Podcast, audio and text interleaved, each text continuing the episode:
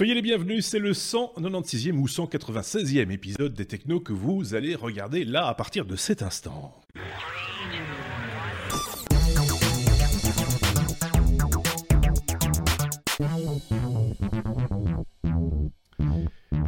Les Technos, le podcast technologique et web qui ne vous demande toujours pas d'argent. commence à être rare dans le milieu. c'est pour ça que je le précise. On se démarque un, tout petit peu. Un des rares podcasts technologiques aussi qui n'est pas à Las Vegas. Euh, donc euh, voilà. Donc nous ne sommes vraiment absolument pas sponsorisés. Et il y a peut-être un lien entre les deux. Et peut-être qu'il y a un lien entre les deux. Vous avez reconnu la voix évidemment euh, de Sébastien, le voyageur. On va l'appeler comme ça désormais, celui qui n'a pas de cheveux. Et puis de l'autre côté, Bruno qui n'a pas de cheveux non plus, ceci étant dit. Hein. C'est ce sont mes mignons. Ce sont mes mignons. Euh, l'un est en Suisse, l'autre est au Luxembourg. Euh, oui, qu'est-ce que vous voulez On a des chroniqueurs qu'on mérite. Ceci dit, je les paye pas, donc. Euh, il faut bien qu'il compense d'une manière ou, d'une autre. C'est un peu ça l'idée. Euh, donc voilà, vous l'avez compris, on n'est pas au CES de Las Vegas. Ça ne va pas nous empêcher d'en parler. Hein. Mes petits camarades seront d'accord avec moi. Euh, parce qu'on a des opinions à partager. Parce que, évidemment, les journalistes font leur boulot. Ils communiquent sur ce qu'ils voient euh, sur cette grand-messe technologique à Las Vegas. Et on peut en tirer certaines conclusions. On peut en tirer certaines opinions. On voit aussi ce qui autour de nous bouge, qui dit quoi, sur quoi et avec quelle opinion, etc. Donc oui, on peut aussi en parler sans être sur place. Je dirais même qu'avec le petit décalage qu'on a, hein, euh, le, nez euh, pas collé au tableau, on a peut-être une vision un peu plus globale de, l'événement. Je ne sais pas ce que vous en pensez en, préliminaire, on va dire, à, cet épisode. Je ne sais pas ce que vous en pensez l'un ou l'autre. Euh, cette distance peut être des fois salutaire aussi, non?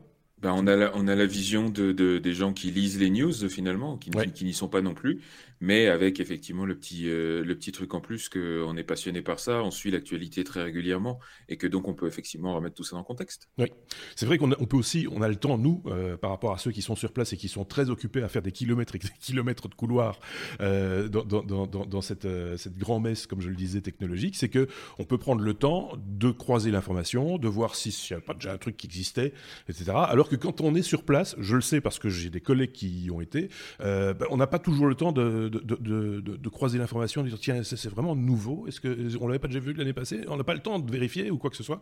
On est dans le flux et c'est voilà. Alors qu'on a vu des choses. Hein. Et juste le temps d'attendre d'en parler parce que mmh. comme ils, ont, ils sont tous en concurrence, tous ces blogs et tous ces sites de news, euh, c'est à celui qui sortira le scoop, l'annonce euh, en premier et euh, qui, qui, raflera la plus grosse partie du, de la, de la fréquentation. Donc euh, forcément, ils n'ont pas de recul et, ils en parlent. Des, souvent, ils ressassent du coup le charabia marketing que leur ont servi les fabricants. C'est le risque, hein, effectivement. Euh, Bruno, je pense que tu allais nous dire la même C'était exactement ma, ma remarque, c'est effectivement qu'ils vont être blasés ou bluffés par, par, la présentation marketing qu'ils ont devant eux, ils vont un peu oublier leur esprit critique, ce mhm. qu'on va nous essayer d'avoir. Il y a des gens qui, après euh, euh, Las Vegas, chaque année sortent, un, sortent des rapports, hein, euh, avec justement en laissant un petit peu la sauce redescendre, en prenant le temps d'écrire les choses, etc. ça vaudra le coup d'en reparler peut-être dans les semaines qui viennent.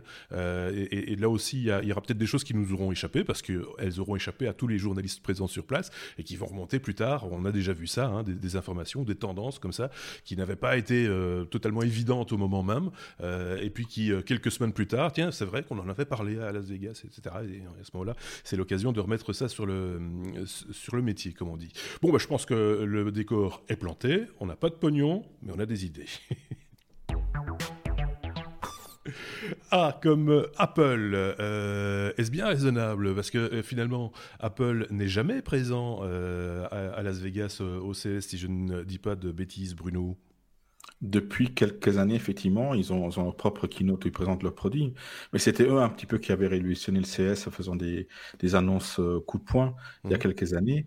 Euh, mais là, c'est pas vraiment euh, Apple qui, qui fait l'annonce de cette, de cette news, c'est plutôt Samsung, mmh. finalement. Et c'est très, très rare. C'est tellement rare de voir Apple et Samsung dans la même news que voilà, on était un petit peu interloqué par, par, par, cette news-là. Mais c'est Samsung qui a annoncé donc euh, sur ses nouvelles télé euh, connectées, mmh. euh, il va y avoir intégration de deux technologies Apple directement, de l'AirPlay 2 donc la, technologie qui permet de, streamer des contenus de ces devices iOS sur euh, n'importe quel appareil le permettant. Ici, ce sera donc la télé qui permettra, qui permettront de, euh, de streamer des images, des vidéos euh, et du son. Mhm. Donc, vous pouvez streamer du, de l'Apple Music sur les nouvelles TV Samsung.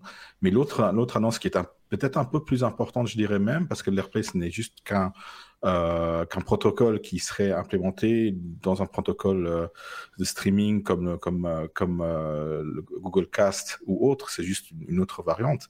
Finalement, il suffit d'avoir les, bons protocoles. Mais l'autre annonce, c'est l'intégration de iTunes directement. Dans l'écosystème Smart TV de, Samsung, comme si vous aviez finalement une Apple TV. Et c'est là où, où, Apple est en train de changer un peu la donne jusqu'à présent pour, pour euh, ou presque exclusivement pour euh, profiter du contenu euh, acheté sur l'écosystème Apple, il fallait posséder du hardware Apple. Mmh. Et ici, donc justement, donc les, télé Samsung vont permettre dans une première phase des télé Samsung, on va voir qu'il y a d'autres constructeurs qui vont annoncer, faire des annonces dans la même direction, mais on pourra donc euh, visualiser des, des, des, films achetés sur la plateforme iTunes directement sur une télé Samsung sans avoir une Apple TV ou un autre device euh, Apple. Donc même si on n'a pas d'iPad, on n'a pas de, de, téléphone iPhone, on a une télé Samsung dernier cri, on pourra voir ces films achetés sur, sur iTunes. C'est ça la, grande nouveauté. Et donc on sent que Apple euh, est en train de vouloir avoir d'autres canaux de, de, revenus que leur hardware à eux propre. Donc c'est quelque chose d'exclusif. C'était une annonce un petit peu euh, surprenante. Euh, et en même temps bienvenue. Hein. Euh, on dit Samsung parce que c'est eux qui ont ouvert sur l'information, mais LG est concerné également, et une autre marque, Visio, je pense, une marque moins connue chez nous en tout cas, qui, qui, est également dans, dans, dans, ce jeu-là.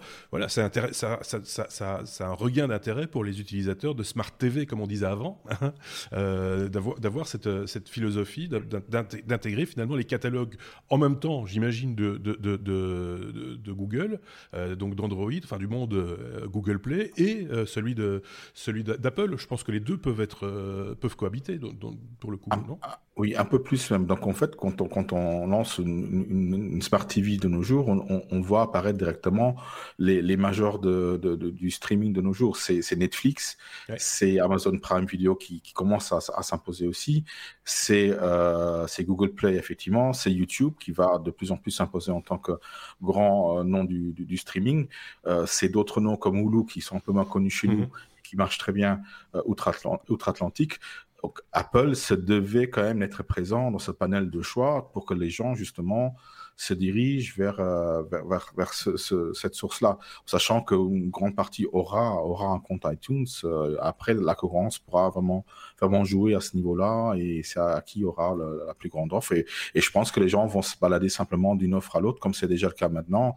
On se balade de, Netflix sur, euh, sur YouTube, sur Amazon Prime, et on va choisir, on va visionner là où on a éventuellement acheté les films, où on va louer les films le, le, moins cher ou les séries où elles seront disponibles ça sera une question de droit aussi. Euh, qui aura les droits pour certaines séries, certains films et, à quel moment euh, certains auront l'exclusivité avant avant les autres euh, ou, auront l'exclusivité tout court. Donc, mais, mais Apple se devait d'être présent sur des devices qui sur des devices chez des personnes qui ne sont pas reliées à leur écosystème. Donc ça c'est vraiment une ouverture d'Apple qu'on ne connaît pas du tout donc jusqu'à présent mmh. et cela depuis 40 ans. Euh, Apple n'avait jamais euh, eu une, euh, une ouverture d'esprit de, de, la sorte. Cela va de pair un petit peu avec les autres annonces qu'on a eues d'Apple dernièrement au niveau des, rappelez-vous, on avait parlé la, semaine passée des chiffres annoncés financiers d'Apple en baisse et, ça va un petit peu de pair avec ça parce qu'ils doivent à certains moments penser à avoir une source de revenus continue si leur source de revenus principale qui est l'iPhone, les iPhones euh, commence à baisser. Donc c'est sur tout le reste, sur les, revenus iTunes et, Apple Store, qu'ils vont devoir avoir une, continuité euh, importante. Alors il faudrait vérifier ce que je vais avancer, mais parce que j'ai plus l'info exactement en tête. Il me semblait que Apple avait discrètement ouvert l'API d'iTunes et je me demande si c'est pas à Amazon, mais j'ai peur de dire une, bêtise pour là aussi offrir la, possibilité d'avoir accès au catalogue via autre chose que leur device à eux. donc on pourrait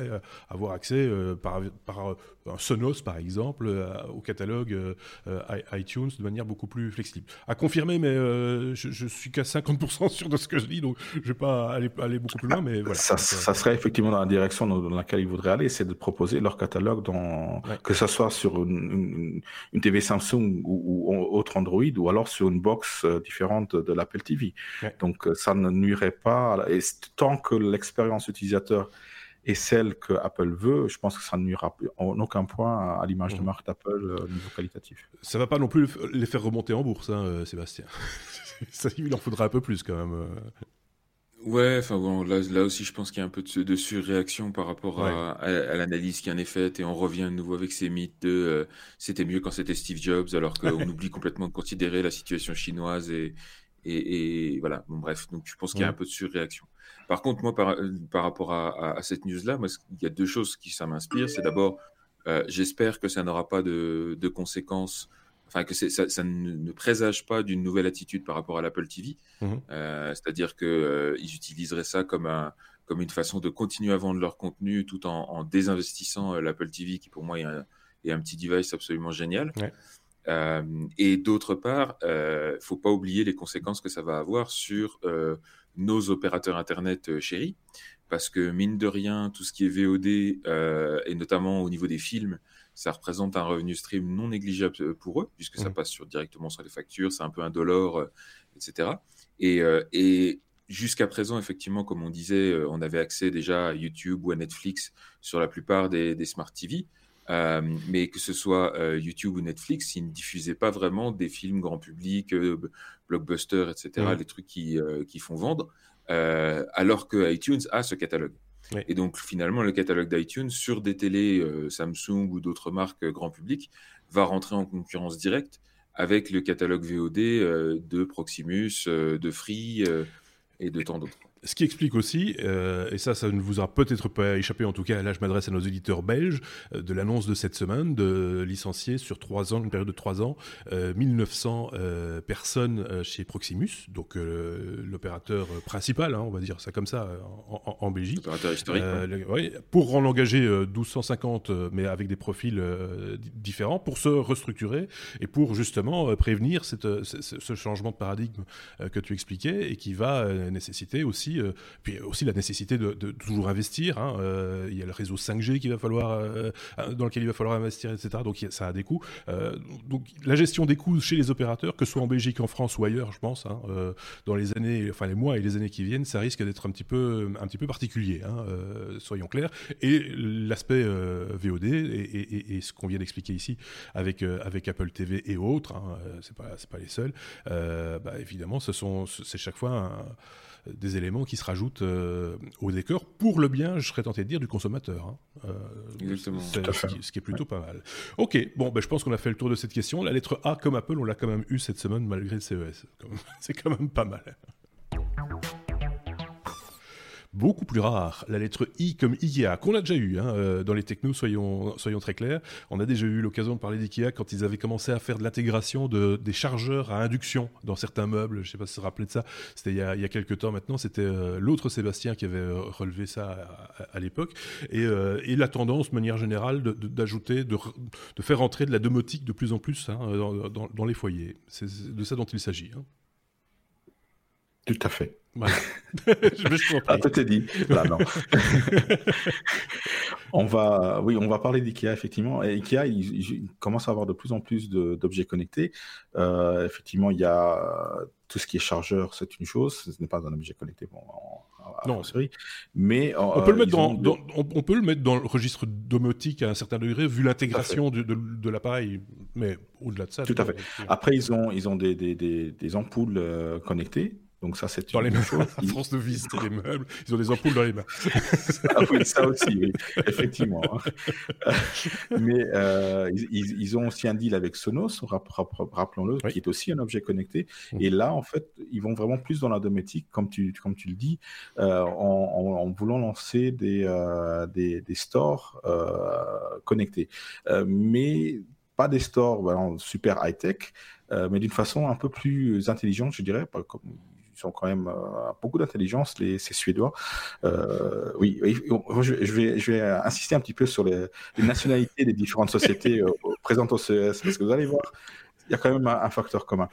Euh, et, donc, en fait, il s'agit de, de, de, stores euh, vénitiens. Vénitiens, voilà, qui, qui, qui, euh, qui, sont censés rendre la pièce obscure, mais ils ont simplement intégré un petit moteur euh, à, à, la base, au haut de, du, du, store, de, de l'enrouleur, et avec une batterie amovible et rechargeable, mmh. donc pas besoin de le connecter à une prise de cran. Avec cette batterie amovible et rechargeable, on va pouvoir alimenter ce petit moteur en, euh, en électricité.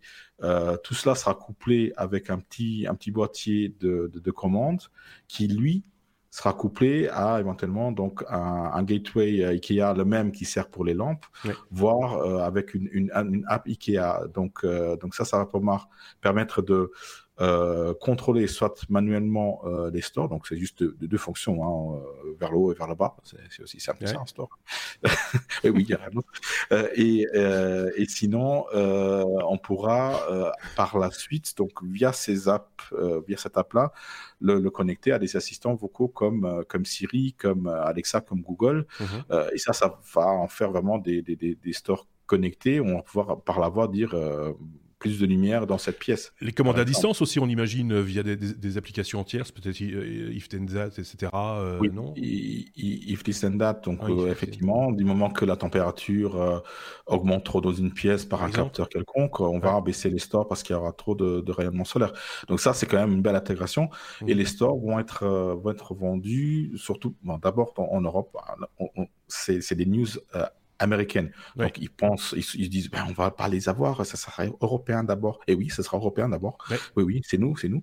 Et, et, ça sera vendu entre 99, oh, 99 euh, euros et 130, 155 euros. Donc suivant probablement la taille du store. Ouais. Euh... Moi, je les... oui, ça dépend de la largeur. Là, c'est le, le, plus petit prix que tu, as, tu, tu, tu nous donnes. C'est en fonction de la largeur. Parce que la hauteur, c'est toujours 1m95, si je ne dis pas de bêtises.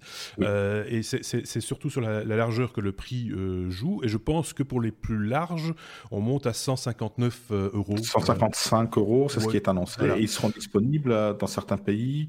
En Allemagne, c'est déjà le cas. Euh, voilà, mais ça sera plus, plus largement disponible à partir du 2, du 2 février. Ouais. Donc, ce qui est quand même quelque chose d'assez intéressant. Un prix intéressant parce que voilà, si vous vous, vous intéressez pour l'automatique, tous les autres stores connectés sont quand même. Or, sans faire la pub, parce que tu l'as dit, mais c'est vraiment important de le savoir, c'est que ce genre de truc-là, domotique, on se dit toujours, oh là, ça va être compliqué à installer, il va falloir tirer des câbles, machin, amener de l'alimentation. En général, il n'y a pas de prise de près des fenêtres. C'est bien connu. Hein, voilà. Euh, donc là, l'idée de la batterie, c'est quand même pas totalement couillon.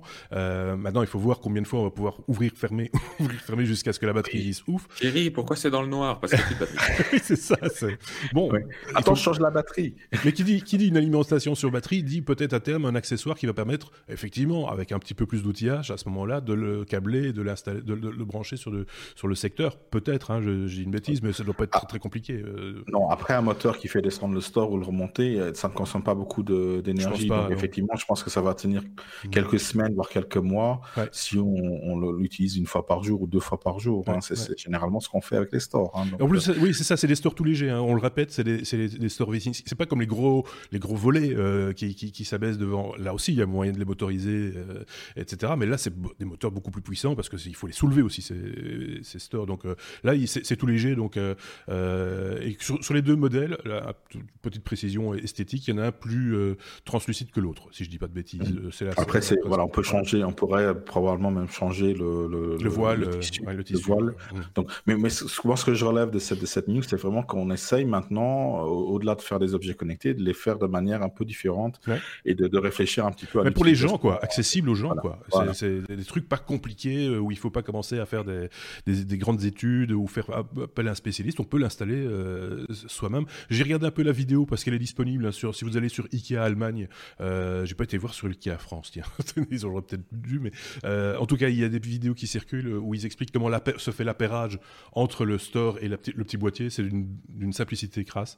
Euh, donc c'est plutôt bien conçu, même l'installation. Enfin voilà, c'est euh, quand un produit est sympa, euh, il faut, le dire, et, celui-là l'est. Maintenant, après, il faut voir évidemment la fiabilité du brol, du bidule, si vous permettez. c'est autre chose. Je vois un doigt levé, celui de Sébastien. Est-ce que euh, on sait déjà si c'est compatible HomeKit? Ça sera compatible HomeKit, oui. Vu que ça sera connectable par, par le biais, par le biais de la, la, plateforme, de l'application, tout à fait, et de, et de, la borne euh, commune, puisque ça fonctionne un petit peu comme chez comme euh, Philips, les, les ampoules de Philips. Hein, il faut une, station, un bridge, qui, un gateway. Bah, comme la plupart des objets connectés. Pas tous, il y a des, des lampes connectées qui l'ont pas, mais oui, c'est vrai. Et ce qui est intéressant avec, euh, avec ces mécanismes, évidemment, c'est de pouvoir combiner les fonctionnalités dans des scénarios. Dire, par exemple, euh, joue un film, ben, il vous allume la télé, il vous allume le home cinéma, il baisse les stores, il baisse les lumières. Enfin voilà, vous mettez tout ça ensemble. C'est un ou la, la, luminosité, pour question d'être un peu discret, la luminosité extérieure diminue, on baisse les stores, on allume la lumière. Enfin, on peut imaginer toutes les combinaisons possibles. Et, voilà, c'est ça qui est rigolo. Euh, est-ce que c'est indispensable? Je ne le pense pas. Hein Soyons clairs, ça va pas changer la face du monde mais c'est rigolo. Euh, et, c'est pas finalement, quand tu regardes le prix d'un store classique euh, avec un truc où il faut tirer euh, mécaniquement, c'est pas beaucoup, beaucoup plus cher. Hein. Il faut, faut être, voilà, c'est pas, pas non plus le bout du monde. I comme Ikea, donc les stores électriques, bonne idée. étonnant d'attendre le CES pour le, pour le présenter parce que Ikea a la force de communication nécessaire que pour pouvoir le balancer quand ils veulent. Hein. finalement, c'est spécial aussi ça, non? Mais c'est des annonces au coup de poing du CS qui, qui, qui sont relayées partout automatiquement. Et, et effectivement, les, les, les, sociétés européennes sont très très présentes au CS et, ont toujours été d'ailleurs. Hein, c'est beaucoup des Européens qui sont, euh, qui sont à la base d'idées euh, novatrices. D'accord. Bon, bah écoutez, euh, on passe à la suite. La lettre suivante. L comme LDLC. Oui, D'habitude, on ne parle pas de distributeurs dans, dans, dans les technos, hein. on parle des marques, euh, mais euh, jamais des, des, enseignes, ou, très rarement, à moins qu'elles aient quelque chose de particulier à proposer, ce qui est le cas cette fois-ci, euh, puisqu'LDC fait euh, renaître un bon vieux clavier dont on n'avait plus entendu parler, le fameux clavier configurable, mais vous allez voir de quelle manière. C'est qui C'est Sébastien, je pense. C'est oui, oui, tout à fait. Parce que ça, c'est quand même un truc, les vieux de la vieille s'en rappellent encore de ce clavier dans lequel, auquel on a tous rêvé à, un moment donné, hein, soyons, clairs. Donc, euh, un petit flashback, euh, retournons en, l'an de grâce 2007. Euh, donc, c'était déjà il y a 11 ans, c'est-à-dire la préhistoire de notre temps, l'ère d'avant, et un, un, studio russe, un studio de design russe qui s'appelait Art Lebedev, mhm. qui nous avait proposé un, un concept. À l'époque, c'était juste un concept euh, d'un clavier avec des petits écrans OLED dans chaque touche. Euh, donc écran couleur euh, qui supportait des vidéos, enfin des animations jusqu'à 10 frames par seconde, je crois, mhm. et, et, qui permettait donc de configurer un, un gros clavier. Alors c'était un gros machin bien lourd, hein, avec, euh, avec un gros câble derrière, mais tout, toujours est-il que ça permettait de configurer effectivement son clavier euh, à foison et même dynamiquement mhm. euh, pendant son utilisation. Donc vous changez d'application, il peut vous changer la barre de raccourci, mettre d'autres trucs à la place. Et ce petit joujou, vu le succès Tony Truant que ça avait eu dans la presse, il l'avait transformé de concept en produit commercial qui vendait quand même la modique somme de 2000 dollars. Donc évidemment, ça avait refroidi un petit peu euh, certaines personnes euh, parce que bon, on se rend compte, on se rend vite compte que quand on met, euh, je sais plus qu'à plus de 80 tout petits écrans dans des touches indépendantes avec tout le câblage que ça implique derrière et la résistance nécessaire à tous les mouvements, etc. Ben, c'est assez cher à, produire et à, et à, mettre en place. Mmh Donc, ça n'avait pas eu finalement le succès commercial escompté, ben, comme souvent avec les concepts de design comme ça. Mmh Ils avaient même essayé quelques années plus tard avec une version Optimus Popularis. Euh, ça, c'était le Optimus Maximus. Et puis après, il y avait eu l'Optimus Popularis qui était un petit peu moins cher, mais toujours au-delà des 1000 dollars. et donc qui n'avaient pas bien fonctionné.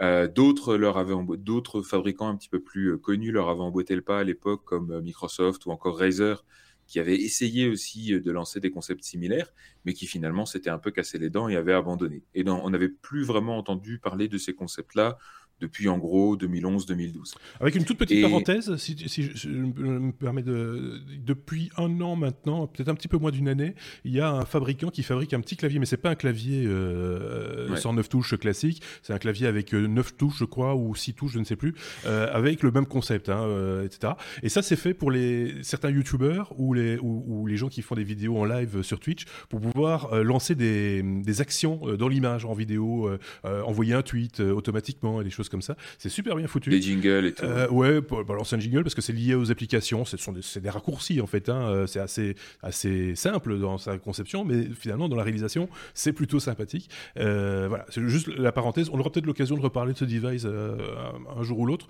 Je me demande si je vais pas m'en acheter un juste pour rigoler, pour pouvoir pousser sur les boutons parce que voilà. vous savez, j'ai toujours des problèmes avec les boutons. Ils ont tous la même couleur. Je voudrais bien avoir des couleurs différentes. Voilà. Continuons-nous. On va faire une campagne collaborative oui, ça. financer le petit clavier de marque. Donc, je, je t'avais interrompu, euh, Sébastien. Alors, juste encore une seconde parenthèse juste derrière, et puis après je te laisse euh, continuer sur ton sujet, mais il me semblait que c'était plus vieux que ça. Moi. 2007, je trouve ça. J'étais persuadé que c'était plus proche des années de l'année 2000 que de l'année 2010. Je sais pas pourquoi. Euh, c'est bizarre. Souviens-toi, peut-être l'iPhone n'était pas encore sorti, Facebook avait encore moins d'un million d'utilisateurs. Enfin, c'était un autre temps. Oui, oui. Parce qu'en plus, je pense que je l'ai chroniqué en radio à l'époque. Et, euh, et c'est, je, le voyais plus vieux. Enfin, soit, passons. Ça en tout cas, c'est les, les, dates que j'ai retrouvées. Hein. Bah écoute, voilà. Non, je fais entièrement confiance, mais c'est peut-être parce que je vieillis moins vite que je ne le pense. C'est peut-être ça. le truc.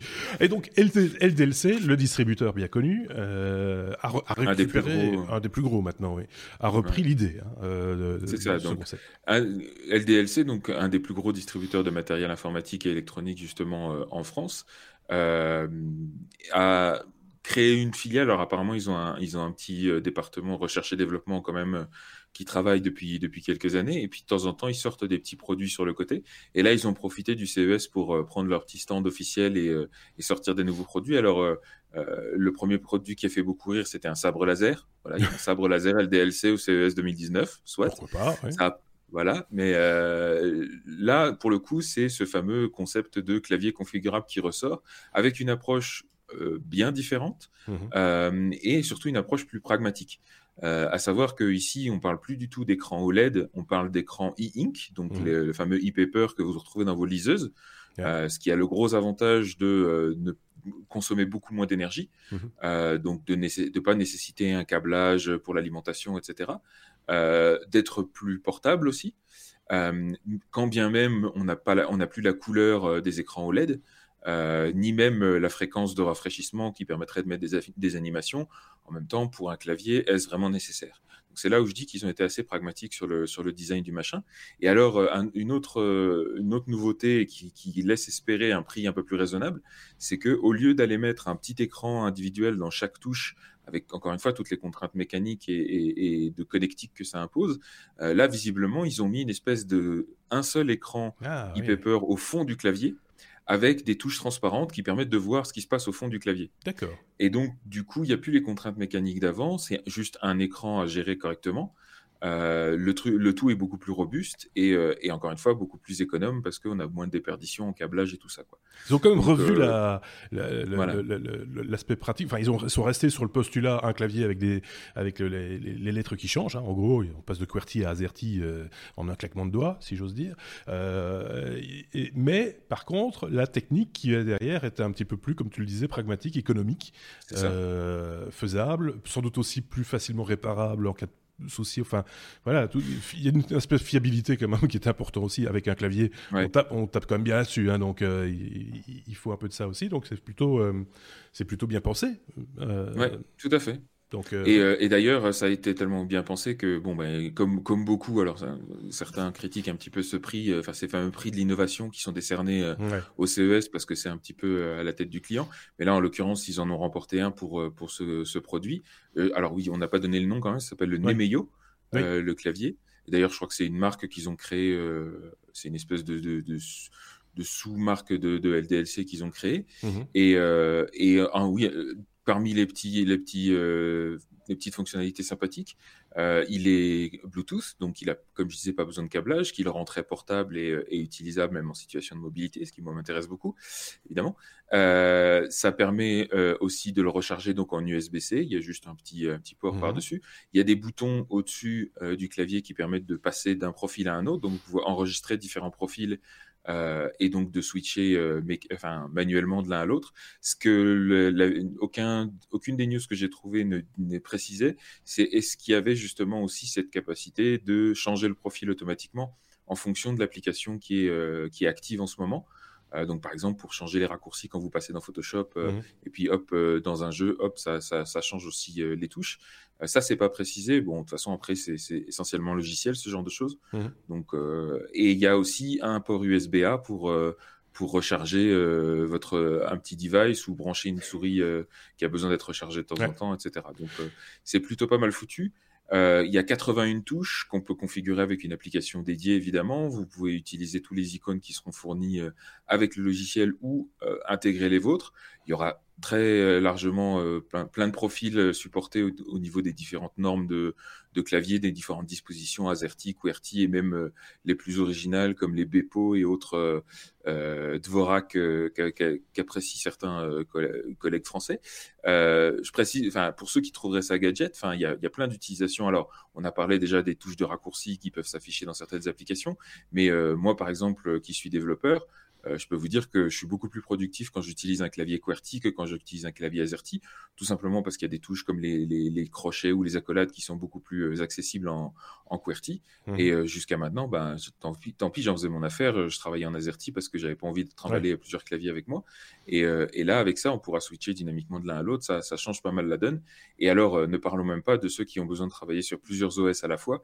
quand on installe Windows ou, ou encore pire, Linux sur un MacBook Pro, euh, on se rend vite compte que le support des claviers Mac euh, dans d'autres OS, c'est franchement pas ça. Hmm. Donc, euh, donc voilà, pour toutes ces raisons-là, il y a quand même pas mal d'utilisation possible du machin. Alors moi, le seul truc qui me qui m'a un petit peu surpris dans la stratégie de LDLC, alors je comprends tout à fait hein, qu'ils utilisent le, CES pour faire mmh. des annonces euh, comme ça, parce que c'est du marketing gratuit en fait. Hein. c'est clairement avec toute la couverture presse qu'il y a autour, c'est une bonne façon d'avoir de la visibilité sans payer pour. Maintenant, par contre, ce qui est plus perturbant, je trouve, c'est qu'ils n'ont pas annoncé de date de disponibilité ni de prix. Euh, pour la bonne et simple raison qu'ils qu'ils envisagent de le financer via une campagne de financement participatif. Donc une espèce de Kickstarter. Quoi. Euh, là, je comprends pas du tout parce que LDLC, ils ont euh, enfin, largement et la capacité de production et la mmh. capacité de marketing pour, pour fabriquer ce produit de manière totalement autonome et sans investissement extérieur. là, en plus, avec une annonce de CES, ils vont vite voir que ça, que ça intéresse beaucoup de monde.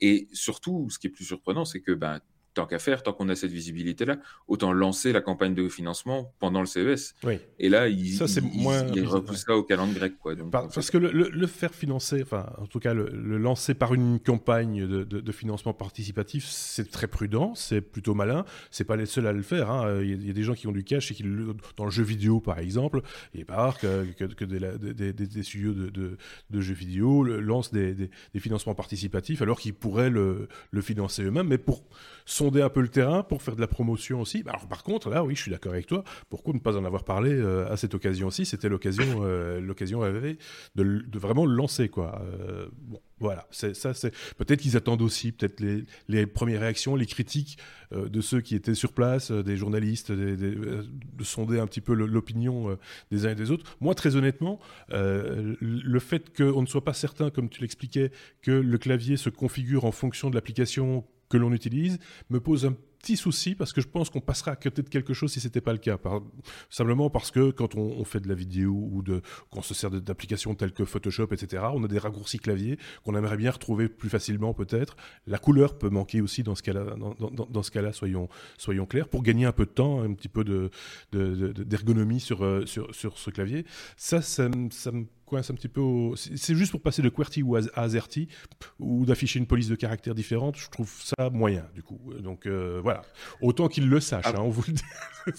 Après, un, truc que j'ai pas précisé aussi, c'est qu'il y avait des rétroéclairages euh, disponibles et, qu'en l'occurrence, vous pouvez même switcher du blanc au noir, c'est-à-dire inverser en gros l'affichage.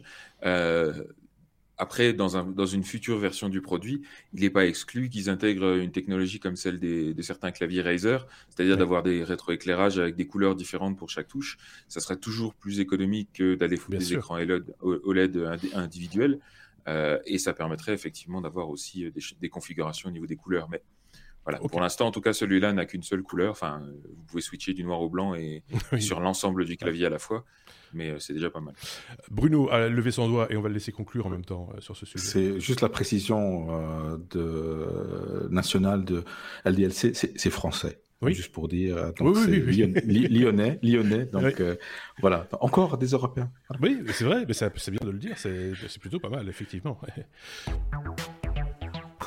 Là, je sais que je vais repasser la parole à Sébastien quand le sujet concerne euh, Ledger, euh, ou Ledger, c'est Ledger hein, qu'on dit. C'est Ledger, on, on, avait déjà parlé de Ledger euh, dans un hors-série il y a quelques temps maintenant. Hein, c'est ce fameux wallet hardware pour les crypto-monnaies. et donc là aussi, il y a des annonces de ce côté-là, Sébastien. Tout à fait. Donc Ledger, ce, petit fabricant, enfin, qui est devenu grand maintenant, puisqu'il est clairement leader sur le marché des, des hardware wallets de crypto-monnaies, euh, petite société qui, au passage, est basée euh, dans le fin fond de la France, à Vierzon. Enfin, leur usine, en tout cas, est à, à Vierzon, donc euh, dans le Cher. Encore des Français. Oui, encore des Français, tu vois.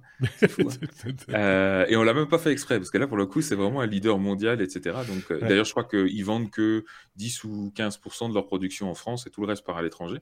Donc, donc une belle réussite. Et, mmh. et, effectivement, ils étaient déjà connus pour le Ledger Nano S, euh, dont on avait déjà parlé dans des épisodes précédents. Vous vous souvenez, c'est cette petite clé USB euh, qui, en gros, alors le principe d'un wallet hardware, on le rappelle, hein, c'est quand vous avez des crypto-monnaies en grande quantité, plutôt que de les laisser sur votre ordinateur qui est connecté à Internet, qui peut potentiellement être vérolé et donc euh, faire fuiter vos, clés privées et donc risquer de vous faire piquer vos, crypto-monnaies. L'idée d'utiliser un hardware wallet, c'est que vos clés privées sont emprisonnées matériellement dans le hardware wallet et, vous permettre de signer vos transactions sans jamais révéler vos clés. Donc, vous pouvez même connecter un hardware wallet à un, PC euh, plein de, virus dans tous les sens. Mhm. Euh, vous ne risquerez rien et vos crypto-monnaies seront, seront safe. Donc, c'est un peu ça le, concept, sauf que jusqu'à maintenant, effectivement, tous ces hardware wallets, que ce soit le Ledger Nano S de Ledger ou des, des devices comme le Trésor, par exemple, euh, vous imposez de vous connecter, de le connecter à l'ordinateur déjà pour, commencer. Ça ne marchait qu'avec un ordinateur et euh, ça nécessitait un câble USB. Euh, et donc il fallait se balader, même si le device était tout petit, il pouvait se mettre sur un porte-clés. Il, il, fallait toujours penser à prendre son petit câble micro USB avec soi pour pouvoir l'utiliser. Donc ça rendait l'utilisation vraiment pas pratique. Enfin, moi-même, j'ai un Ledger Nano S et je le sors quasiment jamais à cause de ça, parce ah que je j'ai pas mon câble USB avec moi, etc. Donc c'était vraiment un gros, un gros problème. Et évidemment, on ne pouvait pas l'utiliser sur mobile. Et là, le Ledger Nano X, euh, il apporte euh, ces deux grosses euh, améliorations que tout le monde attendait un petit peu. C'est d'abord le support du Bluetooth qui va permettre de le connecter sans câble. Alors mhm. vous allez me dire, oui, mais Bluetooth, c'est du sans fil, c'est des ondes radio, on peut peut-être les intercepter pas de problème. Ils ont mis en place un système de, de, de, pardon, de chiffrage euh, bout en bout. Mmh euh, c'est-à-dire que le, trafic qui quitte euh, la clé est chiffré et puis il est déchiffré uniquement dans l'application fournie par Ledger. Donc même si quelqu'un arrive à intercepter des paquets au milieu, il ne peut pas en faire grand-chose parce que tout le trafic est, chiffré de bout en bout. Et en plus, donc l'application Ledger Live qui existait déjà sur desktop, donc sur Mac, PC et compagnie, euh, eh ben, ils, ont, ils sont en train d'en développer une, version mobile pour Android et pour iOS. Donc ça permettra aussi d'utiliser euh, ce, euh, petit euh, device-là pour faire des transactions euh, depuis votre mobile euh, avec vos crypto-monnaies. Alors ça, c'est les, deux grosses fonctionnalités. Il y en a une troisième qui va faire plaisir à ceux qui les utilisaient de manière un peu plus intensive, c'est que le Ledger Nano S avait une, une mémoire assez petite qui ne lui permettait de stocker qu'une dizaine, allez, une quinzaine en étant généreux, euh, de crypto-monnaies différentes, mhm. parmi tout un catalogue de plusieurs centaines, hein, mais, en tout cas, on pouvait n'en stocker que 10 ou 15 à la fois. Or, tout l'intérêt des crypto-monnaies, c'est d'avoir un portefeuille assez euh, diversifié, et ce device-là va permettre d'en stocker en théorie jusqu'à une centaine. Parmi un catalogue de 1100, je crois, qui seront, qui seront disponibles. Donc, c'est ces petites applications, finalement, une mmh. application correspondant à une crypto-monnaie ou à un token ou à, voilà, un différent crypto-asset que vous allez pouvoir gérer avec, avec ce, ce petit device-là. Donc, c'est plutôt bien fait, ça a fait avancer encore l'utilisabilité du truc et donc euh, euh, l'accessibilité pour un public un peu plus large. Euh, le, prix est aussi surprenamment bas, j'aurais envie de dire, puisque le, Ledger Nano S était vendu 100 euros et mhm. celui-là n'est qu'à 120 euros. On aurait pu mhm. attendre à beaucoup plus cher. Du coup, le, Nano S va baisser de prix aussi. Donc celui-là sera à 120, le Nano S sera plus qu'à 60. Donc vous pourrez continuer à, utiliser la version câblée si vous voulez économiser un petit peu. Euh, et, alors, autre petit changement aussi, malgré un design relativement euh, euh, semblable au Nano S, c'est que le, petit câble USB qu'on pourra quand même brancher dessus pour ne serait-ce que pour recharger la batterie, hein, parce que qui dit Bluetooth dit batterie, et ben c'est de l'USB-C. Donc vous pourrez le brancher plus facilement sur les devices un peu plus récents. Euh, grâce à un câble USB-C. Alors le câble qu'ils fournissent dans la boîte, c'est de l'USB-C vers USB-A, hein, évidemment, parce que c'est encore ce qui est le, plus répandu. Mais euh, en tout cas, trouver des câbles USB-C vers USB-C, c'est un petit peu plus facile et, accessible que euh, d'aller trouver de l'USB vers Donc, donc, voilà, livraison prévue en mars. Vous pouvez déjà précommander maintenant. J'ai précommandé le mien, moi, personnellement. Et donc, j'en ferai une petite review dans mon podcast. oui, bien sûr, puisqu'il y a un podcast spécialisé là-dedans. Euh, épisode de. 18, 19 épisodes déjà, je pense quelque chose comme ça 18, ouais. 18. Donc, voilà. le lien est en regard de, sa petite fiche en bas d'article sur lestechno.be. Je le dis à chaque fois, mais c'est bien aussi de pouvoir se renvoyer comme ça les, auditeurs en fonction des, contenus. Euh, juste une toute petite question pour ceux qui seraient déjà propriétaires d'un Ledger Nano S. Est-ce qu'il va y avoir des, une petite application qui permette de récupérer son contenu pour le mettre dans la nouvelle clé ou, ou ça se fait facilement ou comment quoi qu'il? Non, pas vraiment, mais euh, tout simplement parce que les comptes qui vont être générés des deux côtés vont pas être les mêmes. Par contre, vous bah allez pouvoir facilement transférer vos crypto-monnaies de votre compte euh, Ledger Nano S vers votre compte de Ledger Nano X. Euh, ça, ce sera juste des transferts de crypto-monnaies assez simples. Alors évidemment, si vous en avez beaucoup, ça va être un petit peu laborieux. laborieux. Maintenant, mm. sur les Nano S, vous, en vous pouvez en avoir qu'une dizaine à peu près au maximum, donc ça va pas prendre des heures non plus. Je rappelle au passage, consigne de prudence. Euh, c'est pas parce que c'est un hardware wallet que c'est safe en soi. Mhm. Euh, n'achetez jamais ça d'occasion euh, et ne l'achetez jamais à d'autres fournisseurs que le ah fabricant d'origine. Tu fais bien de le dire parce que du coup, il va y avoir des Nano S en, vente. qui vont circuler, hein, l'ancien modèle forcément, donc précaution tout de même, c'est ah bien de... N'achetez jamais un truc d'occasion comme ça, parce que tout simplement, déjà, il peut, il peut, il peut avoir été trafiqué au niveau matériel, et puis tout simplement, la personne qui l'a eu avant a la clé d'initialisation, et donc peut accéder d'une manière ou d'une autre à vos, crypto-monnaies après. Il y en a déjà qui se sont fait avoir avec ça. Donc, euh, achetez-le uniquement chez le fabricant d'origine. Oui, c'est ça. Et, veillez à ce que la, petite bandelette soit bien dessus, machin, etc. Enfin, tout ça est normalement bien emballé. Hein. Euh, avec, euh, avec Xavier, il nous a bien montré ça. L'emballage est assez soigné. Et, celui qui s'amuserait à le remballer tout parfaitement, pour mon avis, c'est pas vraiment possible. Bref, voilà. encore un sujet abordé au CES, mais c'est pas le seul chose me dit que cet épisode va être un peu plus long que d'habitude. Je dis ça. Euh, elle comme euh, livraison. Euh, ah oui, ça j'avais vu, c'est rigolo comme tout. C'est la livraison de, Continental. Donc c'est la marque de pneus, hein, c'est ça Je dis pas de bêtises. Qui a, qui a imaginé les livraisons du, du, futur avec, avec un concept un peu hybride, j'ai envie de dire. Hein. Oui, c'est une marque allez, allemande, juste pour vous dire. Hein, oui, le, tour du, le tour du monde avec Bruno. voilà. Euh, Continental, ils font, ils font des, des applications euh, dans l'automotive, donc dans, dans, dans, le domaine automobile surtout. Bah, ils font entre autres des pneus. Ils sont connus pour, pour leurs pneus pour, euh, pour le grand public. Et là, ils viennent avec une solution, une, idée, un concept euh, de livraison de, de, de colis. Mhm. Euh, ils sont, sont, beaucoup liés aussi à tout ce qui est Amazon, DHL, qui sont très fortement implantés en Allemagne aussi. donc leur idée, c'est en fait d'utiliser deux technologies qu'on a vues passer dans les technos. C'est d'une part les, véhicules autonomes, mmh. hein, les petits, les petits, les petits bus, mmh, mmh. les petits bus euh, autonomes euh, qu'on voit maintenant de plus en plus fleurir dans quelques villes européennes, entre autres, et les, les robots qui, qui autonomes aussi, hein, qui mmh. veulent, qui, qui, sont censés livrer le colis à la, personne finale. Donc eux ont l'idée, ont une idée de, de, combiner les deux mmh. et même d'aller un peu plus loin. donc en fait, voilà, le, bus, les petits bus vont transporter les petits un ou plusieurs petits robots qui eux vont se charger d'apporter le colis euh, dans les mains de, euh, la personne à, qui de droit. Donc ça c'est pas mal parce qu'on va en fait euh, va combiner des moyens de transport hein, jusqu'à aller d'un point jusqu'au point final. mais l'autre idée que je trouve encore beaucoup plus intéressante, c'est de dire voilà ces petits bus là, ils vont être utilisés en journée pour transporter des personnes. Mmh et le soir, quand ils vont un peu moins être utilisés, ils vont pouvoir transporter les petits robots qui, eux, vont pouvoir livrer des gens qui, pendant la journée, ne sont pas à la maison. C'est justement.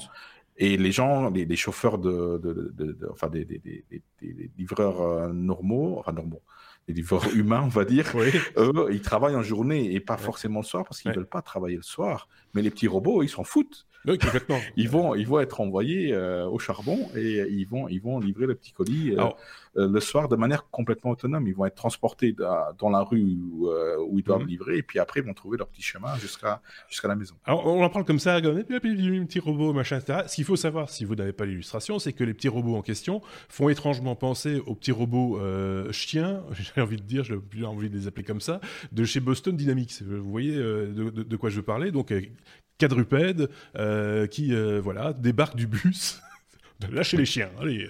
Et, euh, ils vont livrer leur, euh, leur petit paquet. C'est des espèces de petits Saint-Bernard, en fait, hein, euh, qui, qui, qui, vont faire le, leur petit paquet. J'y pense maintenant. Le chien qui va livrer son petit paquet. Non, non, ceux-là ne font pas ce genre de choses. Euh... Et donc, espérons-le. Oh, une tache d'huile. donc voilà, c'est pour, ça qu'on en parle. On trouve ça un peu mignon et, et, rigolo et tout. Mais ceci dit, le concept n'est pas complètement crétin. Bon, maintenant, c'est un petit peu futuriste, faire cohabiter l'humain avec les petits robots dans, le, dans, dans, dans, les bus navettes, parce qu'on voit bien de quoi il s'agit. Hein. Ce sont ces, petits bus navettes euh, qui peuvent, je pense, prendre une douzaine de personnes je parle des humains euh, dans chaque, à chaque euh, voyage. On a vu ça sur certains sites touristiques en France, en Belgique aussi, je pense. voilà, ça c'est l'idée de Continental. Sébastien voulait rajouter un truc là-dessus. Non, moi je trouve ça pour le coup beaucoup moins crétin et beaucoup plus réaliste que toutes ces folies autour de la livraison par drone à laquelle je continue à ne définitivement pas croire. Euh, et, euh, enfin, ça dépend lesquels. Ça dépend quoi Parce que, quand, quand, je vois l'histoire de la livraison, par exemple, de médicaments euh, dans des, en Afrique et des choses comme ça, on est dans la livraison aussi. Hein, Mais la livraison, et la livraison urbaine de, pro par un drone Amazon, j'y crois pas du tout. Quoi. Faut, faut, arrêter de déconner. Donc euh, là, pour le coup, les petits chiens, en plus, ont cet avantage que, euh, euh contrairement justement, euh, que ce soit au drone ou à d'autres d'autres modes de transport, eux, ils sont beaucoup plus flexibles. on se souvient des, des mouvements incroyables dont dont les, les, les, chiens de, de Boston Dynamics sont capables justement. Mhm. Donc euh, le, plus de problèmes pour monter les escaliers, pour atteindre l'ascenseur, même pour appuyer sur le bouton de l'ascenseur s'il faut. Ouvrir une porte. Euh, ouvrir une porte, tout ça ils savent faire.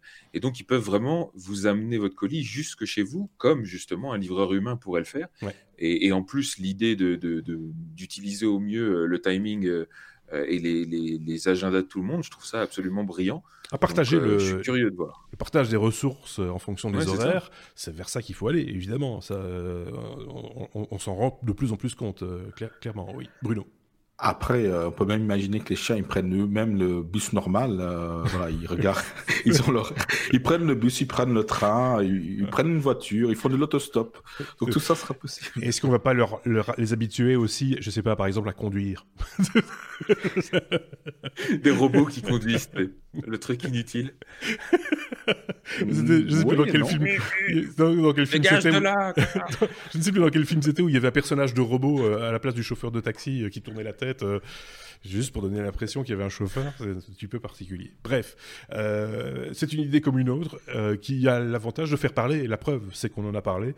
si vous, de votre côté, vous avez quelques idées, aussi saugrenues soient-elles, ou que vous en avez vu de, telles, n'hésitez pas à, à, nous le faire savoir et à partager ces informations. Sébastien.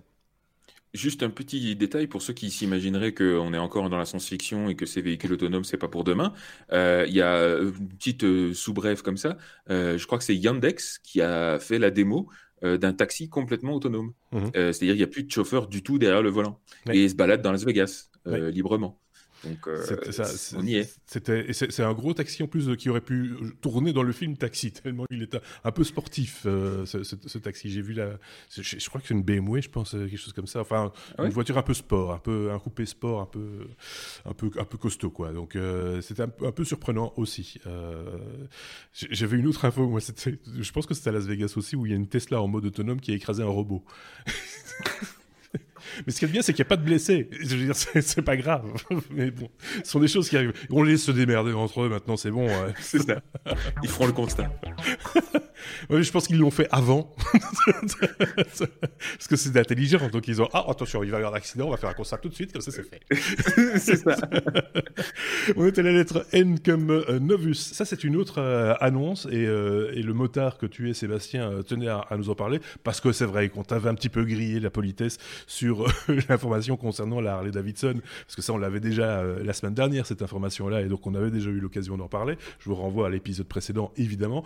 N comme Novus, c'est une, euh, une, nouvelle euh, moto électrique d'un genre là aussi futuriste. Ouais. Alors, je vais juste revenir quand même sur le, l'Harley Davidson parce que du coup, comme effectivement l'annonce du CEC est passée, on a un petit peu les infos qui nous manquaient. Oui, c'est ça. Euh, enfin, qui manquaient à Sébastien et Bruno la semaine dernière. Mhm. Donc, euh, le prix, ce sera 33 900 dollars. Quand même, dans, la gamme très haute, ça pique. euh, pour une, une accélération de 0 à 100 en 3,5 secondes.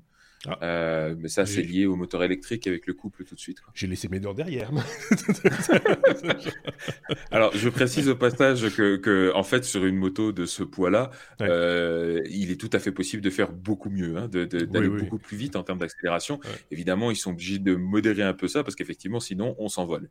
Euh, et alors, l'autonomie serait de l'ordre de 170 km environ en conduite urbaine, mhm. c'est-à-dire en utilisant le, le KERS, le, système de récupération d'énergie. Euh, en, conduite extra-urbaine sur l'autoroute, etc. Euh, ce qu'on pourra faire, hein, vous allez voir pourquoi c'est important. Euh, là, évidemment, ça consommera un peu plus et donc l'autonomie mhm. sera un peu moindre. Est-ce qu'il y a un haut-parleur dessus avec, avec une bande son qui fait doum doum doum doum doum doum doum doum pour, pour faire le bruit du moteur? Non, mais déconne pas. Pour les vrais, pour les vrais fans. Pardon?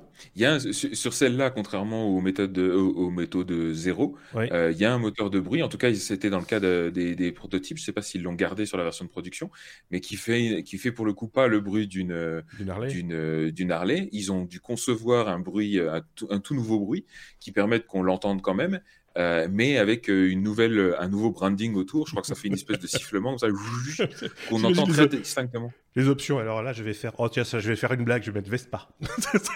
c'est ça. mais, mais si, pour, pour, la petite histoire, on l'entend très distinctement dans un film Marvel dans lequel elle apparaît. Je crois que ah c'est le premier Avengers ou le deuxième. D'accord. et c'est ce sifflement assez distinctif que je trouve assez pas mal et qu'ils ont je crois qu'ils ont gardé ça dans la, dans la version pro. Qu'ils ont emprunté à Dyson d'ailleurs. C'est vrai, il y a eu un dans tous les sens cet épisode. cet épisode par en, par en euh, et donc, euh, c'est tout ce qu'il y avait à dire sur la, Harley. Je pense que Bruno avait un truc à rajouter, non? Non, moi, moi, je veux juste, ouais, Sébastien l'a souligné qu'on peut avoir beaucoup mieux 3 secondes de 0 à 100 pour la moitié du prix, pour le double de, de l'autonomie chez zéro. Mais on n'a pas la marque Harley, on n'a pas le look Harley. C'est ah, oui, c'est ça, oui, oui. c'est des, c'est des, des, motos un petit peu plus, euh, ouais, euh, avec leur design propre. Euh, donc ici, on parle de, de, Harley pour faire le point là-dessus. mais effectivement, à la base, la news c'était surtout sur une nouvelle, une nouvelle marque. Alors c'est pas vraiment une marque, on va dire, c'est plutôt une start-up mhm. lancée par un couple de, enfin par deux designers allemands. la marque s'appelle Novus et ils ont euh, présenté un nouveau concept. Alors là, pour le coup, c'est uniquement un concept, c'est un prototype. Euh, il n'y a pas de, date euh, prévue allemand, effectivement. J'aurais dû prévoir des petits drapeaux pour mettre ça, comme, sur le, comme sur le fromage, tu vois. Ah, ça c'est allemand, ça c'est Sibis. ah, donc c'est un, un, design de moto allemande. Ceci étant dit, pour ceux qui n'ont pas l'image, je tiens quand même à le préciser, ça ressemble plus à un vélo à assistance électrique un peu costaud qu'à une moto. Hein. Exactement, il y, a, y a, plein de caractéristiques qui font penser à ça. Petit côté rallye aussi, côté trail dans, dans, dans, le look. Euh. Donc, ce qui, nous, effectivement fait, fait penser à un vélo, c'est notamment le design assez audacieux, puisque euh, à la place de là où euh, euh, que ce soit Harley ou Zero mettent une grosse batterie pour avoir pas mal d'autonomie, eux, ils ont mis un grand vide. Donc c'est une espèce de cadre évidé avec une batterie euh, bah, qui finit dans le cadre finalement. Euh, le moteur reste en bas toujours pour, euh, pour essayer de, d'optimiser le comportement de la bête et pas mettre un moteur électrique trop lourd en hauteur. Mmh. Mmh. La, particularité c'est que l'amortisseur arrière est complètement intégré dans le cadre. C'est un, un, amortisseur à air donc facilement configurable mais complètement dissimulé. Et il n'y a pas de tableau de bord, il n'y a pas de compteur de vitesse, etc puisque euh, c'est prévu pour que vous utilisiez votre smartphone comme, euh, comme tableau de bord. En fait. Vous le branchez directement à votre smartphone et, euh, et, vous avez accès au compteur de vitesse, à l'odomètre, etc.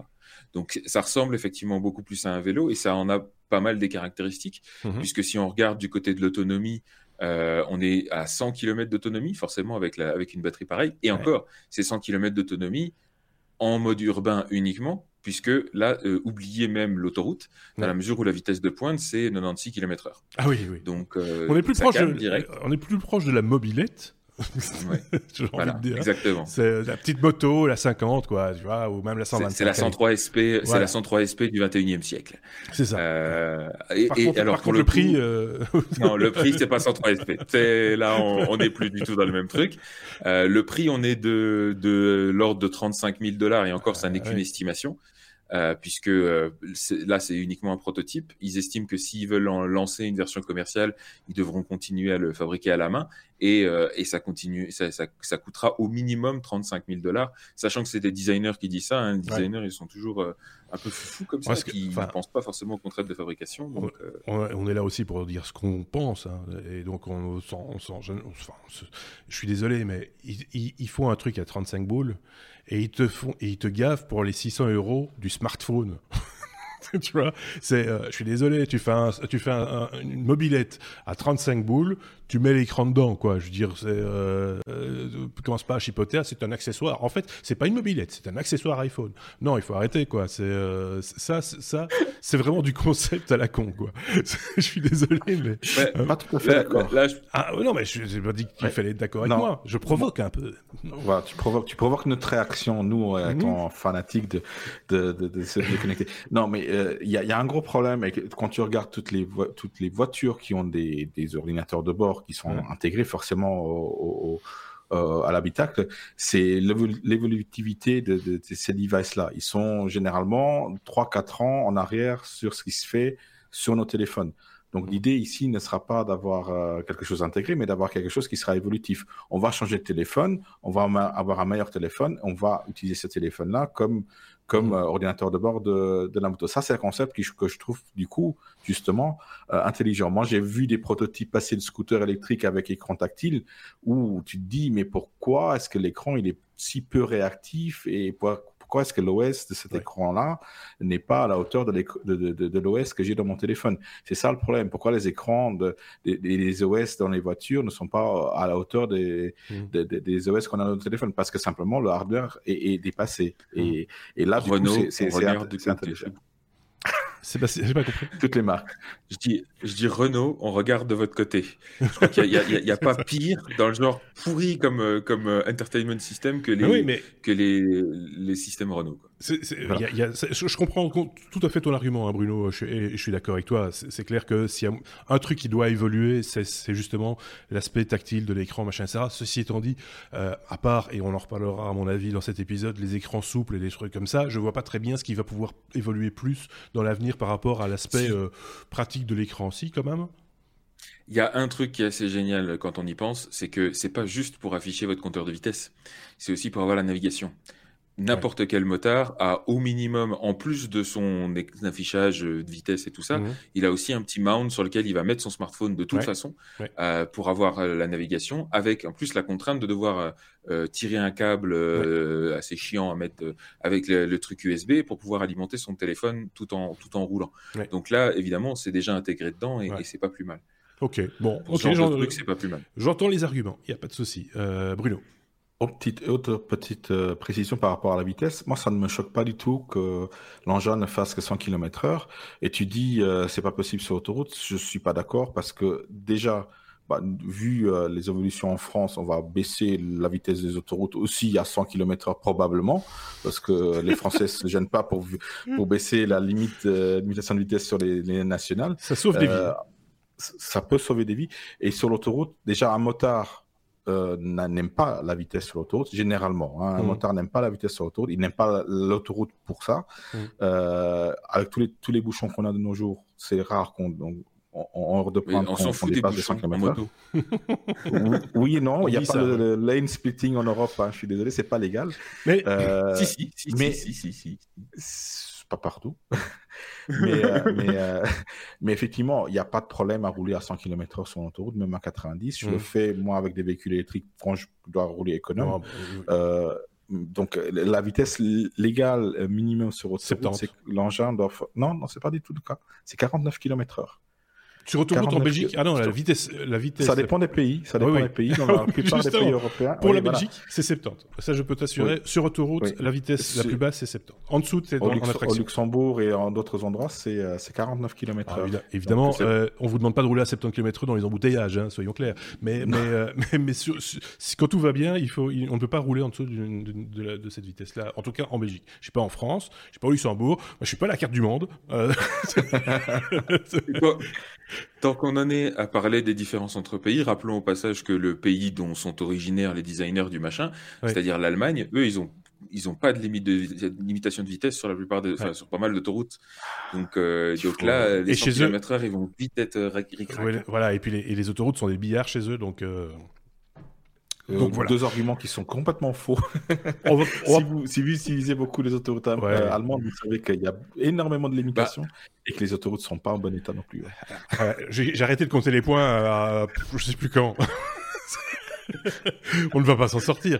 Ceci oh, étant dit, voilà, euh, pour conclure ce, truc-là, elle a un petit côté sport, hein, un petit côté, hein, comme on disait, qui peut être sympa, qui peut être sympatoche aussi. Ceci étant dit, c'est cher. voilà un petit côté mangeage de moustiques aussi, c'est-à-dire que là on est vraiment sur une naked naked bike, donc il n'y a pas, y a, pas de carénage du tout, donc effectivement là au-delà des 100 km/h vous allez vous envoler de toute façon. Voilà, c'est ça. Euh, mais par contre latéralement il n'y a pas de prise au vent. c'est le vélo des Bimerx. Bon ben merci pour cette information, on passe à la suite. ah ben tiens, comme euh, pliable. Et là, il va y avoir de, il va y avoir de quoi faire parce que euh, les écrans incurvés, pliables, euh, enroulables même, il y en a à ce, à ce CES 2019. c'est la tendance du moment. Enfin, j'ai l'impression que chaque année, en fait, la tendance c'est un peu les écrans. Et alors ici, on est un espèce d'aboutissement. c'est ça. Le, le, le, CES a, a, beaucoup été les, ces dernières années le théâtre des, de toutes les fantaisies en termes de euh, d'écrans, que ce soit des écrans de télé ou, ou, sur, ou même des écrans 3D, euh, hein, euh. Voilà, donc on, on, se souvient de ce fameux phénomène de la 3D qui est arrivé et reparti aussi vite qu'il est venu, euh, puisqu'aujourd'hui ils en vendent plus du tout, ils cherchent même plus.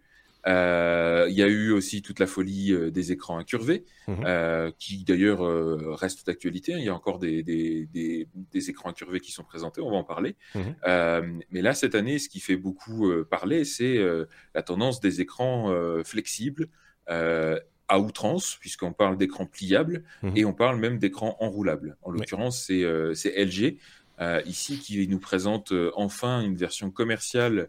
Oh. Voilà. Pour ceux qui ont l'image. C'est comme, comme le papy cul. c'est ça. en un peu plus classe et un peu plus cher. Puisque là, en l'occurrence, euh, c'est la, gamme signature de chez LG. Euh, dont ils avaient présenté déjà des prototypes l'année dernière, mais là, ce coup-ci, on a un produit commercial euh, qui se présente, le Signature Air, mhm. euh, qui en fait est une espèce de combinaison entre une télé, un meuble de télé et une barre de son, qui est intégrée aussi dans le meuble. et la façon dont ça fonctionne, bah, c'est tout simplement que votre télé, elle a une, elle a une hauteur variable. Vous pouvez soit sortir la totalité de l'écran. alors c'est un écran OLED 65 pouces 4K. Mmh euh, soit le rentrer complètement dans son meuble et là elle disparaît, un peu comme euh, euh, tous ces films où vous avez la télé qui disparaît au bout du lit là. Et, et, à ce moment-là, vous pouvez quand même utiliser la partie enceinte, la, la, barre de son. Et sinon, il y a aussi un, troisième mode dans lequel vous avez seulement un quart de l'écran qui va sortir. Mhm. Et ça, ça va être pour, on va dire, de l'affichage en, en, tâche de fond, des cadres photos, une horloge, etc., qui permettent de garder un affichage Si je ne dis pas de bêtises, il y a encore un autre mode intermédiaire pour les, les films en letterbox, c'est-à-dire avec les bandes noires au-dessus et en dessous. Pour ne pas avoir les bandes noires parce qu'elles servent à rien, l'écran diminue, euh, de hauteur et donc tu n'as que la partie visible qui, qui s'affiche. Euh, du 25 neuvième, ou les, les, voilà, facteurs un peu bizarres. Quoi. Euh, c'est possible. Ça, j'ai pas vu le, ce mode-là, mais effectivement, ça serait intéressant. Et encore une fois, ça fait une télé assez flexible. Mhm. ce qui rejoint au passage aussi un autre concept qui a été aussi présenté au CES euh, l'année dernière qui a année, c'est le wall de Samsung, mhm. qui sont des petits écrans, euh, des petits carrés en fait de, micro LED que vous pouvez mettre euh, combinés à foison pour faire des écrans de différentes tailles. C'est ça. Donc là, c'est un peu le même objectif, même si le moyen est différent, puisque là, c'est un, c'est un concept d'écran enroulable, encore une fois. Donc, euh, l'écran OLED s'enroule sur lui-même dans le, dans le meuble. Alors, euh, bien sûr, on parle d'un. Là, on est sur un produit de très haut de gamme. Ils n'ont pas annoncé de prix, mais on estime que c'est facilement au-delà des 10 000 dollars, euh, surtout avec la barre de son intégrée et, tout ce qui s'ensuit. Mhm. les technologies embarquées, bon, bah, c'est que du haut de gamme, encore une fois. Hein. c'est les dernières normes HDMI, c'est du Dolby Vision, c'est compatibilité AirPlay 2, tiens, encore une fois. mais aussi HomeKit, Google Home, Alexa, tout ça embarqué.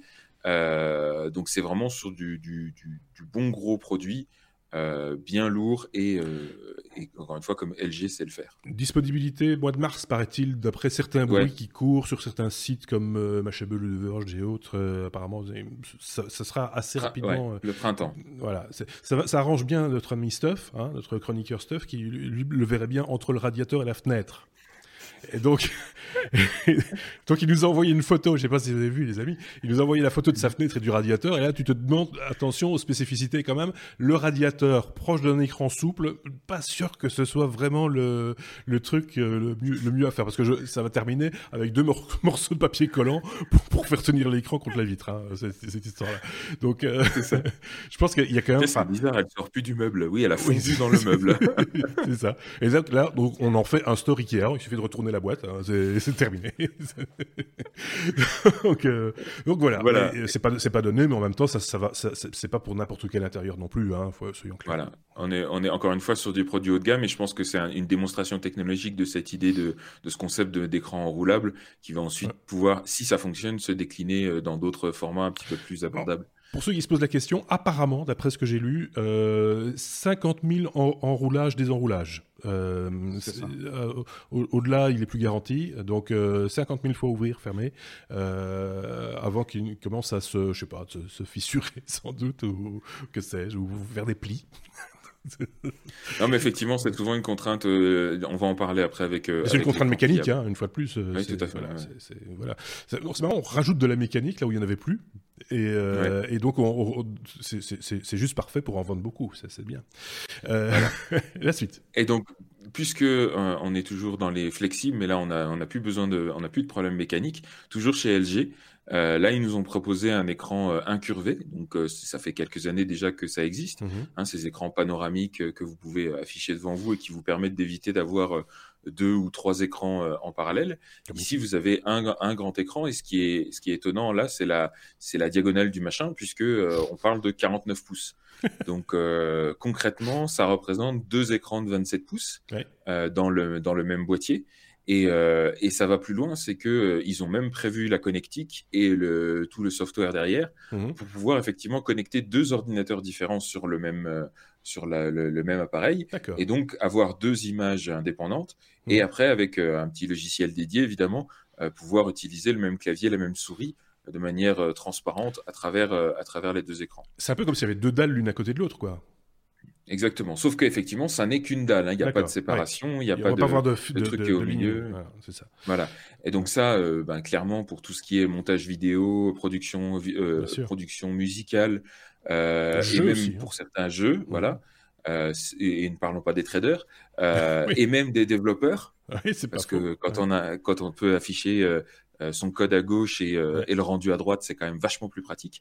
Eh ben, ça va être un petit peu le rêve. Alors euh, là aussi, hein, on est sur du, du produit euh, plutôt haut de gamme. Alors, moi, ce qui me déçoit un petit peu là-dessus, et c'est un petit peu la même chose qui me déçoit sur pas mal d'écrans euh, incurvés comme ça, c'est que je comprends pas qu'ils fassent, qu'ils s'obstinent à faire des diagonales toujours plus grandes, mais avec des résolutions aussi, euh, aussi faibles. Alors, vous allez me dire, c'est quoi une résolution faible? C'est ce qu'ils appellent la QHD, donc c'est au-delà de la Full HD, mais c'est en dessous de la 4K. C'est-à-dire qu'en en, résolution, ici, on parle de 5120 par 1440.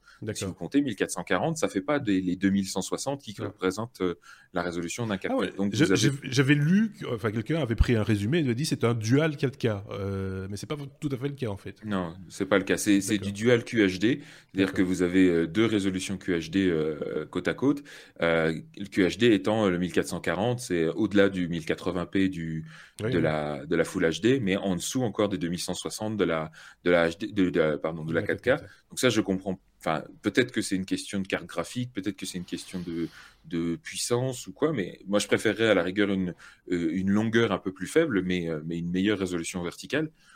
Mais bon. Quoique, en, carte graphique, maintenant, je fais une toute petite parenthèse, mais Nvidia a, lancé ses, nouvelles générations de cartes euh, euh, GTX 2030, euh, quelque chose comme ça, je ne sais plus la référence exacte, avec un rendu assez impressionnant en, temps réel, et une vidéo qui circule qui m'a fait beaucoup rire, personnellement.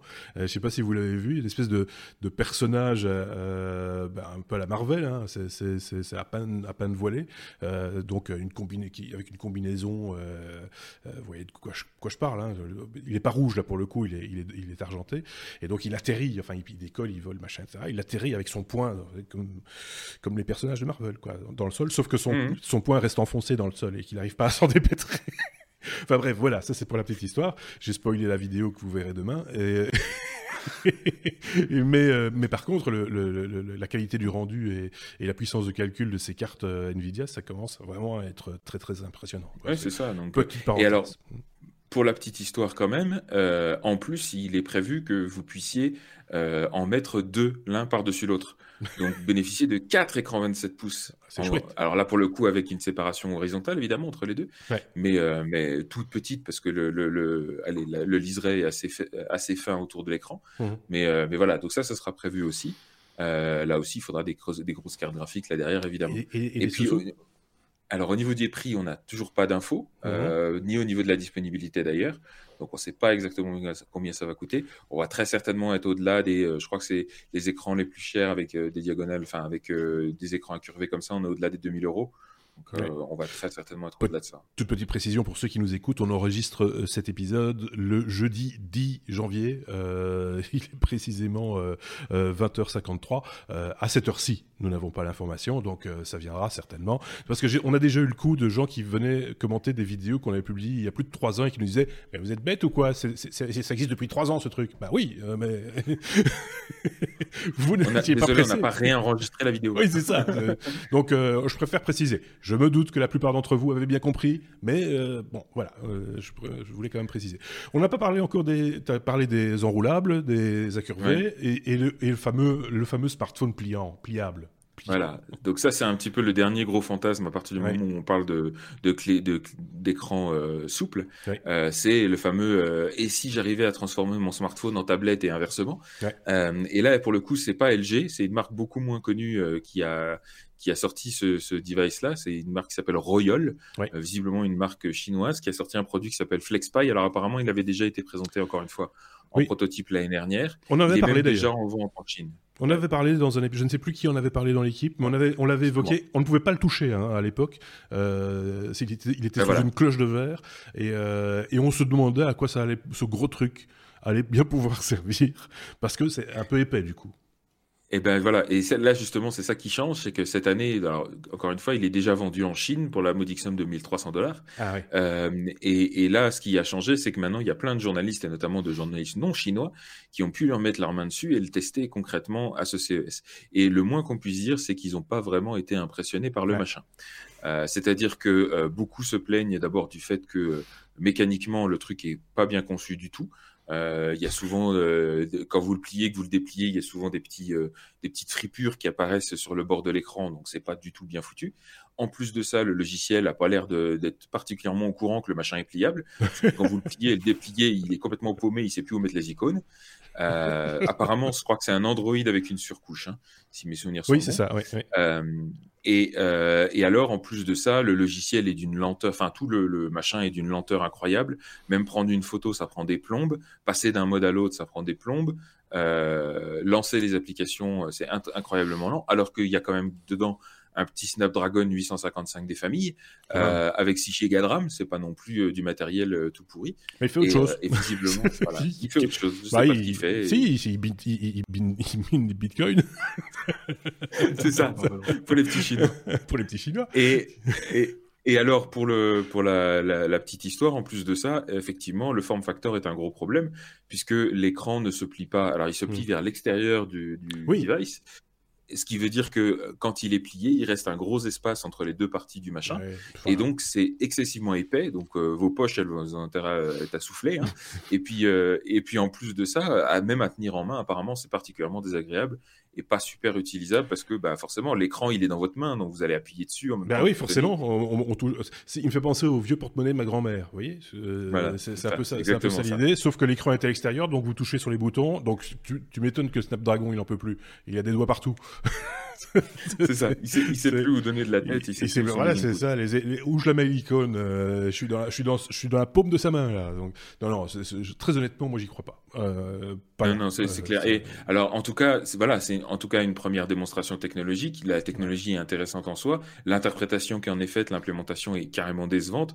En plus de ça, il y a les contraintes mécaniques dont on parlait tout à l'heure. Donc là, il parle de d'un support jusqu'à 200 000 pliures ce qui correspond à peu près à 100, 100 110 pliures par jour pendant 5 ans. Ouais. Euh, c'est pas, c'est, on n'est pas sur le même problème que notre euh, euh store euh, de chez Ikea de tout à l'heure. Hein. Là, pour le coup, le plier et le déplier, vous allez le faire souvent. Hein. Bah oui. Donc, c'est un peu, c'est un peu, allez, c'est plus un gimmick qu'autre, qu'autre ouais. chose, un, un, gros gadget un peu ridicule.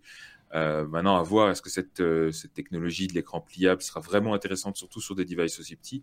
Pour l'instant, je suis pas convaincu et c'est pas ce device-là qui va me faire changer d'avis. Depuis qu'on en parle du smartphone ou de la tablette pliable, je, chaque fois, je pose la même question et personne ne sait me répondre. Hein, euh, et je n'attends pas vraiment de réponse, soyons clairs. C'est à quoi ça sert?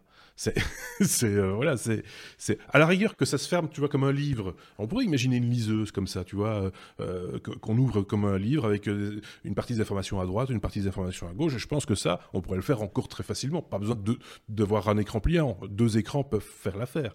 Euh, mais on l'a pas fait. Si on l'a pas encore fait, c'est qu'il y a peut-être une raison. C'est peut-être qu'il n'y a mais... pas d'intérêt. L'usage que j'y vois, moi personnellement, c'est juste de pouvoir avoir un plus grand euh, confort de, de, visu ouais. de, visionnage quand vous voulez regarder des vidéos, etc., tout en ayant la praticité d'un device assez petit pour tenir dans votre poche. Ouais. C'est sûr que mon iPad, je le mets pas dans ma poche, et donc non. du coup, ce que je fais, c'est que quand je prends l'avion, j'ai toujours et mon iPhone et mon iPad avec moi mmh. pour des utilisations différentes. Donc de pouvoir avoir tout ça dans un même device, ça pourrait être intéressant. Maintenant, personnellement, j'attends plus de voir, bah, typiquement les écrans enroulables de LG là, j'attendrai de voir si on arrive à les enrouler encore plus plus petit. Euh, parce oui. que ça, ça pourrait être intéressant d'avoir oui, carrément un, un petit truc qui, avec, voilà, un, euh, voilà. avec un système qui le tient tendu. des passes à linge ou tu vois un truc euh... ou des baguettes mais un truc simple quoi un, truc, un, truc, un, truc, simple qui casse pas quoi bon on va accélérer un petit peu parce que on est en train de faire l'épisode le, le, plus long de l'année ceci étant dit c'est toujours que le deuxième épisode de l'année hein. soyons clairs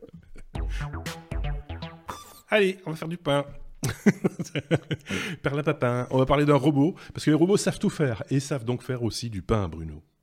Oui, c'est une société euh, américaine qui, euh, qui lance le concept CES, donc d'un robot, enfin c'est une grosse machine, un gros, une grosse armoire qui va faire le pain du début à la fin, donc euh, mélanger les ingrédients, euh, le faire fermenter, euh, le, le, pétrir euh, et, et, et, cuire le pain à la demande du client. Donc un peu le trancher, le tartiner, le manger. Non, pas ça. non, non, pas ça. donc, bah, parce qu'en fait, bah, l'idée de, de n'est pas justement de, de, de faire un, un robot qui, qui, qui fait du pain, parce que ça, c'est quelque chose qui qui, euh, qui, ça existe, qui est faisable, ça ouais. existe, des machines à pain, voilà, mais c'est de faire tout en un et de pouvoir mettre ça dans des supermarchés. Parce qu'un des gros problèmes euh, aux États-Unis, c'est euh, la fabrication du pain, parce que les distances sont un peu plus grandes que chez nous. Mhm. Donc il y a le problème de, de livraison du pain frais déjà, mmh. et, de, manière économique et écologique de, fabriquer le, pain à l'endroit où il est, il est acheté et sur la demande du client. Donc on va avoir un pain frais, mmh. mais de manière aussi économe et écologique parce qu'on va pas avoir tout le transport justement de ce pain-là. Donc cette machine-là prouve un petit peu ce concept-là. Euh, pourra faire différents, euh, différents pains différents. il suffit de changer le mélange, différentes formes de, pain aussi. Là, c'est un ajustement des, des, rouleaux qui vont pétrir le, mmh. pain. Il pourra faire des baguettes, il pourra faire des, des pains, des pains carrés, etc. Donc c'est un robot qui regardez la vidéo, c'est quand même très intéressant à, regarder euh, parce qu'on voit vraiment le pain qui passe d'une étape, étape, à l'autre.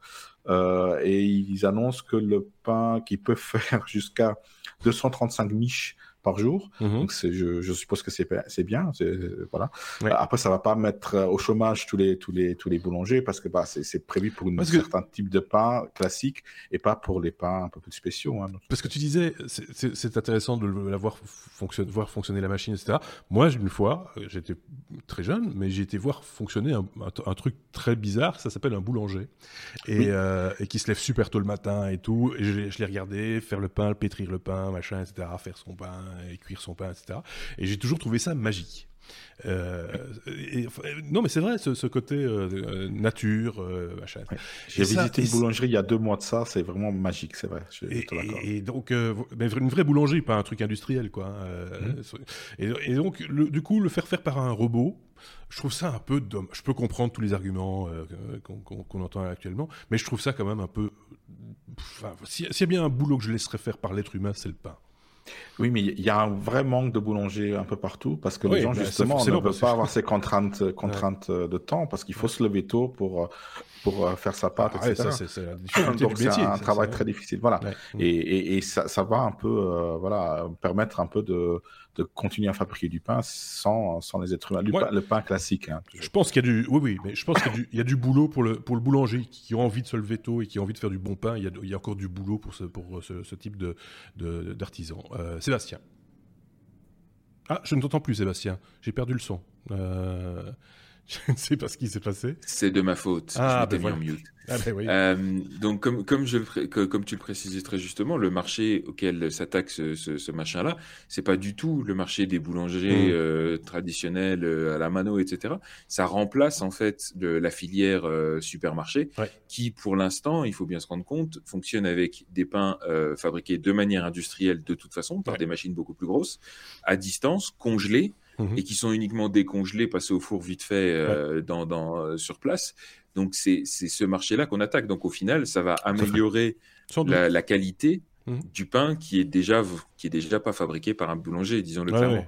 Donc euh, et, et, en même temps, ça remplace effectivement le, le, le, robot Android qui va faire le pain comme le boulanger. ça, non, mais voilà, je rebondissais juste sur l'idée de voilà, c'est rigolo de voir fonctionner la machine. Oui, mais Là, pour le coup, très honnêtement, et je veux pas jouer au vieux con, mais c'est un métier que moi je considère être un métier. C'est comme vigneron, quoi. Tu vois, c'est pas un genre de truc qu'on va donner une machine, parce qu'il faut des gens qui ont, qui ont, qui ont du goût, qui ont du sens. Euh, voilà. C'est pas le but, je pense. Ouais. Mais je pense qu'effectivement, dans le, quand on l'explique comme ça, je comprends aussi. Je suis pas complètement. J'ai l'air, mais je suis pas. Euh, donc voilà. Ceci étant dit, puisqu'on parle de métier euh, et, de, difficile, etc., je fais juste une petite parenthèse. On nous a quand même ressorti la machine à plier le linge cette année hein, au CES. Oui. Euh, je sais pas si vous l'avez vu. Elle plie toujours pas les jeans. Euh, c'est toujours que des t-shirts et toujours de la même manière et toujours des t-shirts, s'il vous plaît, toujours de la même taille. Hein. Euh, commencez pas à, à faire des, des, des, tailles différentes. Et tout ça dans la taille de trois armoires. Oui, c'est ça. Donc, euh, de nouveau, on, vit, on, on vient. Enfin, je fais une, une, grosse parenthèse par rapport au truc qui moi m'énerve avec le CES et qui remonte toujours hein, dans les journaux parlés, sur, enfin, dans les médias traditionnels, etc. Oh, regardez une machine qui, oh, une valise qui qui, qui, qui roule derrière son, son, son propriétaire. On l'avait déjà l'année passée au CES cette valise. Euh, qu'est-ce qu'elle a de plus euh, aujourd'hui? Enfin, il faut arrêter quoi. on a toujours pas besoin. Et on en a toujours pas besoin et c'est toujours interdit parce qu'on peut pas laisser traîner sa valise dans les aéroports aujourd'hui. Donc, euh, et maintenant, ils interdisent même toutes les batteries à bord. Donc euh, là, Emirates, par exemple, il n'y a pas longtemps, a interdit toutes les smart euh, suitcases. Des trucs complètement pas adaptés aux, gens. Et alors, le, truc qui, moi, m'a fait un petit peu hurler, mais ça, c'est bon, un petit peu de ma faute aussi. C'est ma timeline sur Twitter qui me l'a refilé à peu près quatre fois par jour depuis deux jours. C'est Bob. Bob, c'est la machine à laver la vaisselle, le lave-vaisselle pour célibataires pour étudiants célibataires. C'est français, monsieur. Bah oui, d'accord, ok, c'est super, mais c'est pas nouveau, quoi. Je veux dire, c'est euh, même vieux comme le monde. Euh, c'est il faut à un moment donné, il faut, faut, remettre un petit peu les pieds sur terre. Et même si le truc est sympa et le, gars qui l'a conçu est, tout à fait sympathique, je dis pas le contraire. Et ils ont un peu adapté le design et il y a un joli huble rond, machin, etc. Mais c'est pas c'est pas une innovation technologique à la hauteur de, ce qu'on attend du CES, euh, si vous voyez ce que je veux dire. Et encore une fois, d'un autre côté, le CES c'est le site pour, enfin, c'est le moment idéal pour faire du marketing gratuit. Voilà. C'est des petits fabricants qui n'ont pas forcément les moyens d'avoir des gros budgets euh, de pub et ils utilisent ça. Et donc, c'est un peu le long tail de, toutes ces, de tous ces gadgets un peu inutiles qui essayent de, profiter de, de, l'aura du CES. Quoi. Et, et, on voit de tout et n'importe quoi. Et de temps en temps, les journalistes tombent sur un truc et là ils en font leur chou gras. Et ça devient ça le, le CES c'est quand même le, salon où on a on a on a montré pour la première fois euh, l'écran couleur la caméra VHS euh, des, innovations quand même qui ont marqué euh, leur, époque. On, est bien au-delà de la poupée qui tape dans les mains et, voilà des trucs un peu un peu cool. C'était mon petit coup de gueule hein, mais ça va, ça, va, passer hein, ne vous inquiétez pas on arrive à la fin. Ah voilà on y est. Enfin, vu le temps qu'on a mis pour enregistrer toute la première partie, les enfants sont couchés, on peut s'attaquer au truc, euh, au, truc important. Euh, Est-ce comme euh, sextoy euh, Alors apparemment, le milieu euh, technologique serait sexiste. Euh, c'est qui qui en parle franchement, parce, que ça, je l'ai pas nommé, je l'ai pas, je l'ai pas dans mes slides. c'est moi. C'est bizarre. Euh, mais non, c'est bizarre. Je pensais avoir intégré ça dans, les slides. Je l'ai pas mis. Non, mais c'est pas grave. Euh, voilà. Euh, effectivement, euh, on va parler sextoy. Alors, ça aurait pu être un, un oui mais non parce que vous allez voir que la news est un petit peu capillotractée. c'est un fabricant qui s'appelle. je vais retrouver mes notes. Pouf, pouf. Osé. Non, c'est pas Osé. Voilà. Le, le, le, le device s'appelle Osé et la mhm. marque s'appelle Laura Di Carlo. Je ne le connais pas du tout. Hein. voilà. C'est un copain qui t'a dit. Euh, et en l'occurrence, c'est un sextoy destiné aux femmes, puisque euh, c'est clairement euh, un, comment dire, un appareil de stimulation vaginale, on va, on va appeler ça comme ça, et qui offre une petite innovation non négligeable par rapport à, à, ses euh, concurrents, c'est que au lieu de simplement vibrer comme euh, le font la plupart des sextoys de cette catégorie, euh, celui-là a été développé en, en, partenariat avec un laboratoire de robotique pour reproduire finalement les sensations d'un véritable rapport intime. Je pensais que en plus de vibrer, il sonnait, c'est pas grave. Mais voilà, donc ça, ça c'est le pitch en gros du, du device. Et euh, ils avaient forcément euh, essayé de. Enfin, ils avaient pris un stand au CES mhm. et leur objectif c'était de présenter euh, ce device euh, pendant le CES. Et ce qui se passe, c'est que euh, tous les prix dont on a parlé, les prix d'innovation, etc., sont généralement attribués un peu avant le CES, euh, justement pour permettre aussi aux sociétés de profiter de, de l'aura marketing qu'il y a autour de ces prix. Et là, ce device-là avait obtenu un prix d'innovation dans la catégorie euh, robotique et drone. Alors plus mhm. euh, robotique que drone, hein, soyons clairs. Euh, sinon, ça, fait, ça peut faire des dégâts. Mais, mais toujours est-il qu'ils avaient obtenu ce prix quelques mois avant par un jury indépendant, etc. Et puis un mois après, Bardaf s'est lambardé, comme on dit chez nous. Mhm. C'est-à-dire que le prix leur a été sucré. et en plus, on leur a interdit d'aller présenter ce device physiquement sur le salon. Et euh, la raison invoquée par euh, la, la donc la Consumer Technology Association, qui organise euh, le CES, eh ben, c'était de dire que, en gros, ils ont fait appel à leur règlement intérieur en disant les produits jugés immoraux, obscènes, indécents, profanes ou ne correspondant pas à l'image de la marque du CTA peuvent être disqualifiés à la seule discrétion de l'organisateur. Donc voilà, pour eux, c'était un objet obscène, clairement. En tout cas, c'est euh, l'argument qu'a retenu euh, la marque. Alors forcément, comme ça se passe très souvent dans ces cas-là, la marque ne s'en est pas arrêtée là. Ils ont, ils ont publié un, communiqué de presse qu'on a mis en lien euh, d'ailleurs dans, les notes de l'émission mhm. et qui, qui s'insurge du fait que oui, mais alors quand on présente des sextoys pour les hommes, référence faite par exemple à une poupée gonflable un peu améliorée, un robot sexuel qui avait été présenté euh, au CES l'année dernière, euh, ben alors là, quand c'est pour les hommes, on n'interdit pas. Sauf qu'en l'occurrence, ce, robot-là avait été aussi euh, pas autorisé sur le floor principal et avait dû faire l'objet de présentations privées comme ça se fait beaucoup dans les chambres d'hôtel en, marge du CES. donc voilà, l'argument était un peu faiblard et, et d'autant plus qu'il y a déjà des sextoys féminins qui ont aussi déjà été présentés pour le coup mmh. en présentation officielle au CES lors des années précédentes. Donc là, je pense que y a une réaction un petit peu bizarre du CES de dire euh, on, non seulement on vous autorise, mais en plus on vous donne un prix, et puis finalement on rétropédale euh, un mois après. C'est ça. C'est pas très cohérent. Euh, après, de là à, utiliser ça pour dire que l'organisation du CES est sexiste et orientée vers le plaisir des hommes et on n'a rien à foutre du plaisir des femmes, c'est un petit peu abusif. Et surtout, je trouve que ça fait du mal à une autre cause qui est effectivement le sexisme dans le milieu de la tech, qui pour le coup est un, une, une, véritable question et un véritable débat. Mais donc voilà, ils ont profité de, encore une fois, de toute la couverture presse qu'il y avait autour de ça. Mhm. Les journaux et toutes les, blogs en ont fait leur chou gras parce que forcément, ça, ça fait une, une, polémique de plus autour du CES. Euh, ça n'a pas empêché, en l'occurrence, euh, la marque euh, de présenter quand même son stand euh, sur le floor du salon, sauf qu'ils n'avaient pas le droit de présenter le device physiquement. Et, euh, hein, autour de ça, voilà, mais voilà, tout le monde l'a vu. Du coup, ils ont eu une couverture presse phénoménale. Ils ont eu une présence journalistique sur leur stand aussi qui n'était pas négligeable. Et soyons clairs, pas que dans la presse spécialisée côté sexe ou côté techno. Même, même la, presse grand public, entre guillemets, on a également parlé, tout comme des poupées de l'année passée, hein, soyons, soyons clairs. Parce que voilà, c'est comme ça que ça, ça finit, finit par, par, filtrer aussi. Alors qu'ils auraient rien dit, ils auraient même donné le prix. Euh, ça serait passé, mais vraiment euh, presque inaperçu, euh, parce que finalement, c'est prix l'innovation, machin, etc. Il y a des prix au CES comme à tous les salons, hein, soyons clairs. il y a des prix pour tout et rien, dans tous les sens, ce qui fait que plus personne ne s'y retrouve vraiment. Finalement, bon, c'est bien pour le mec qui a fait, qui, est, l'exposant, qui va retourner chez lui avec un prix. il a payé son stand très cher, donc autant avoir quelque chose en échange derrière. Donc voilà, c'est vrai. enfin voilà. D'ailleurs, eux-mêmes s'y perdent un peu, hein, le CES, les organisateurs, puisque euh, après tout le foin que ça a fait, euh, ils ont dit que finalement, le problème n'était pas que c'était un truc obscène ou quoi au caisse, mais simplement qu'il avait été mal catégorisé, c'est-à-dire qu'il ne rentrait pas vraiment dans la, dans la catégorie robot. Ah. Euh, dans la catégorie robotique et donc que le prix avait été associé à la mauvaise catégorie. Moi je dis c'est comme la moto. demande, il fallait le mettre dans la catégorie accessoires iPhone. Voilà, exactement. à côté des cases et des, autres mounts.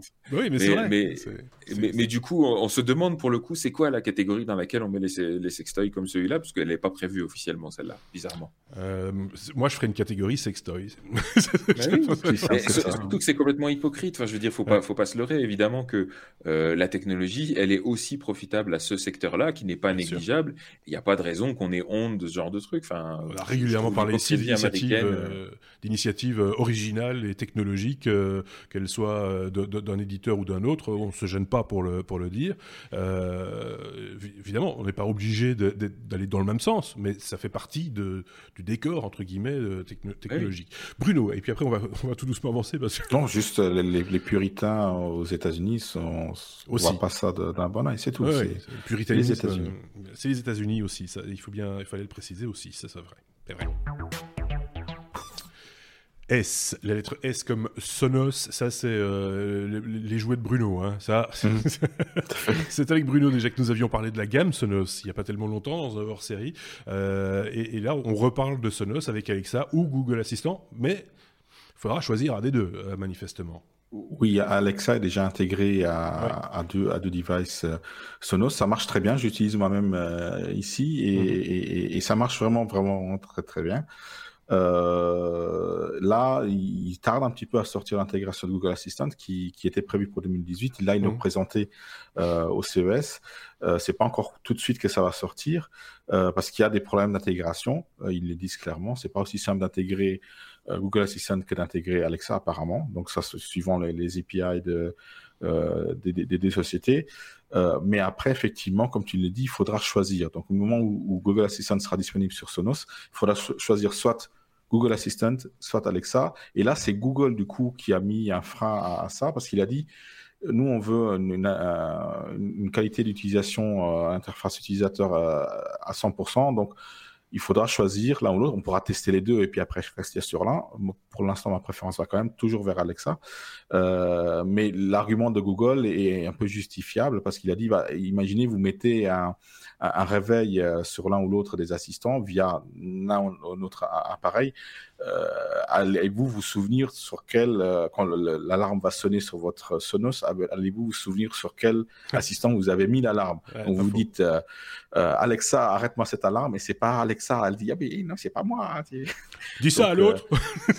dis ça à l'autre là qui, qui, cohabite avec moi dans la même pièce. Non non. C'est vrai que c'est finalement oui il y a un aspect pratique euh, alors c'est pas, c'est au-delà de l'aspect concurrentiel, hein, euh, un aspect pratique qu'on peut entendre. Hein, euh, deux assistants dans la même boîte, pas très cohérent. Il faut, choisir son gars à un moment donné. à la rigueur, des assistants différents dans des pièces différentes, pourquoi pas? Mais, mais, mais, là, c'est quand même un petit peu tiré. Enfin voilà, c'est un peu tiré par les cheveux, quoi. ok, bah, on choisira. Voilà, c'est juste cette, petite news là qui. qui, Toi qui utilises les deux de manière un peu différente, mais euh, tu, choisirais quoi euh, si tu Pour l'instant, Alexa. Euh, clairement, après presque six mois d'utilisation des deux, je penche sur Alexa parce qu'il y a simplement plus d'intégration avec les objets que moi j'utilise. Donc, pas forcément. Et vu que c'est maintenant disponible sur, sur, sur mes Sonos, mhm. c'est vraiment, du coup, très, très pratique de, de lancer la musique via Alexa. Par contre, je fais une toute petite parenthèse par rapport à, Alexa. Je regardais justement sur le site d'Amazon France, euh, parce qu'on n'a pas Amazon Belgique en Belgique, hein, euh, pour l'instant en tout cas. Il euh, y, a très peu de devices Amazon Alexa livrables en Belgique, j'ai remarqué, à part, à part le, petit modèle dont j'ai oublié le nom d'ailleurs, le Pod. Non, je sais plus. J'ai peur de dire une bêtise. c'est Echo. oui, c'est ça. Et, et alors, il y a l'Echo Dot et l'Echo Pod ou celui qui a un écran, je ne sais plus comment il s'appelle. Bref, euh, et, pour l'instant, c'est en tout cas c'est provisoire, j'imagine, mais c'est pas livrable en, Belgique. Euh, bizarre, non? Euh, En fait, Alexa n'est toujours pas disponible, officiellement, si je ne m'abuse, officiellement en Belgique ni, au Luxembourg. Il faut passer par des petites petits réglages au niveau de de, de, de, de, la provenance de l'achat pour pouvoir justement euh, lancer Alexa sur Sonos par exemple. Mais c'est très simple à faire et, et, du coup là, là c'est utilisable. Ça, ça explique ce blocage géographique au niveau de, des livraisons Est-ce que c'est pas c'est pas aussi un blocage linguistique? Je me posais la question parce que parce que Belgique, c'est il y a quand même deux langues nationales, enfin trois en fait, mais deux principales euh, qui sont pas toujours évidentes à, gérer. Le Luxembourg, le luxembourgeois, c'est pas non plus la langue la plus courue. Hein, il euh, faut, faut bien le reconnaître. Euh, est-ce que, est-ce que ce serait pas ça aussi, hein, Sébastien? Rappelons au passage que euh, typiquement l'Apple TV, par exemple, euh, le Siri sur l'Apple TV n'est toujours pas activé en Belgique. Justement, en tout cas, c'est la raison invoquée par Apple, parce qu'il y a cette, cette ambiguïté français-néerlandais. et en plus de ça, il y a des problèmes d'accent. C'est-à-dire que ces machins-là, pour bien vous comprendre, ils sont assez sensibles quand même à l'accent. Euh, il, me, semble me souvenir que même quand ils avaient dû supporter l'anglais britannique et l'anglais américain, c'était deux. Allez, ça avait nécessité quand même un développement. Euh, allez, pas, négligeable. Des réglages, ouais. Donc, euh, Bon, bah, ça, Donc euh, probablement qu'il y a aussi des, des, obstacles à ce niveau-là. Et puis de toute façon, effectivement, ça, un, un, pays avec deux langues, euh, c'est déjà complètement alien pour les, pour les Américains. Oui, c'est ça. Moi, de toute façon, systématiquement que j'ouvre une page Google, j'ai la publicité en néerlandais. Euh, voilà. c'est systématique. Ne serait-ce que ça. voilà. Alors que j'ouvre avec mon compte. Hein. c'est quand même complètement, complètement faux. on va arrêter de se plaindre parce qu'en attendant, l'heure tourne, si vous voyez ce que je veux dire. Et on est à la lettre W, non pas comme euh, oui mais non, parce que ça on en a fait un euh, à la lettre S en quelque sorte.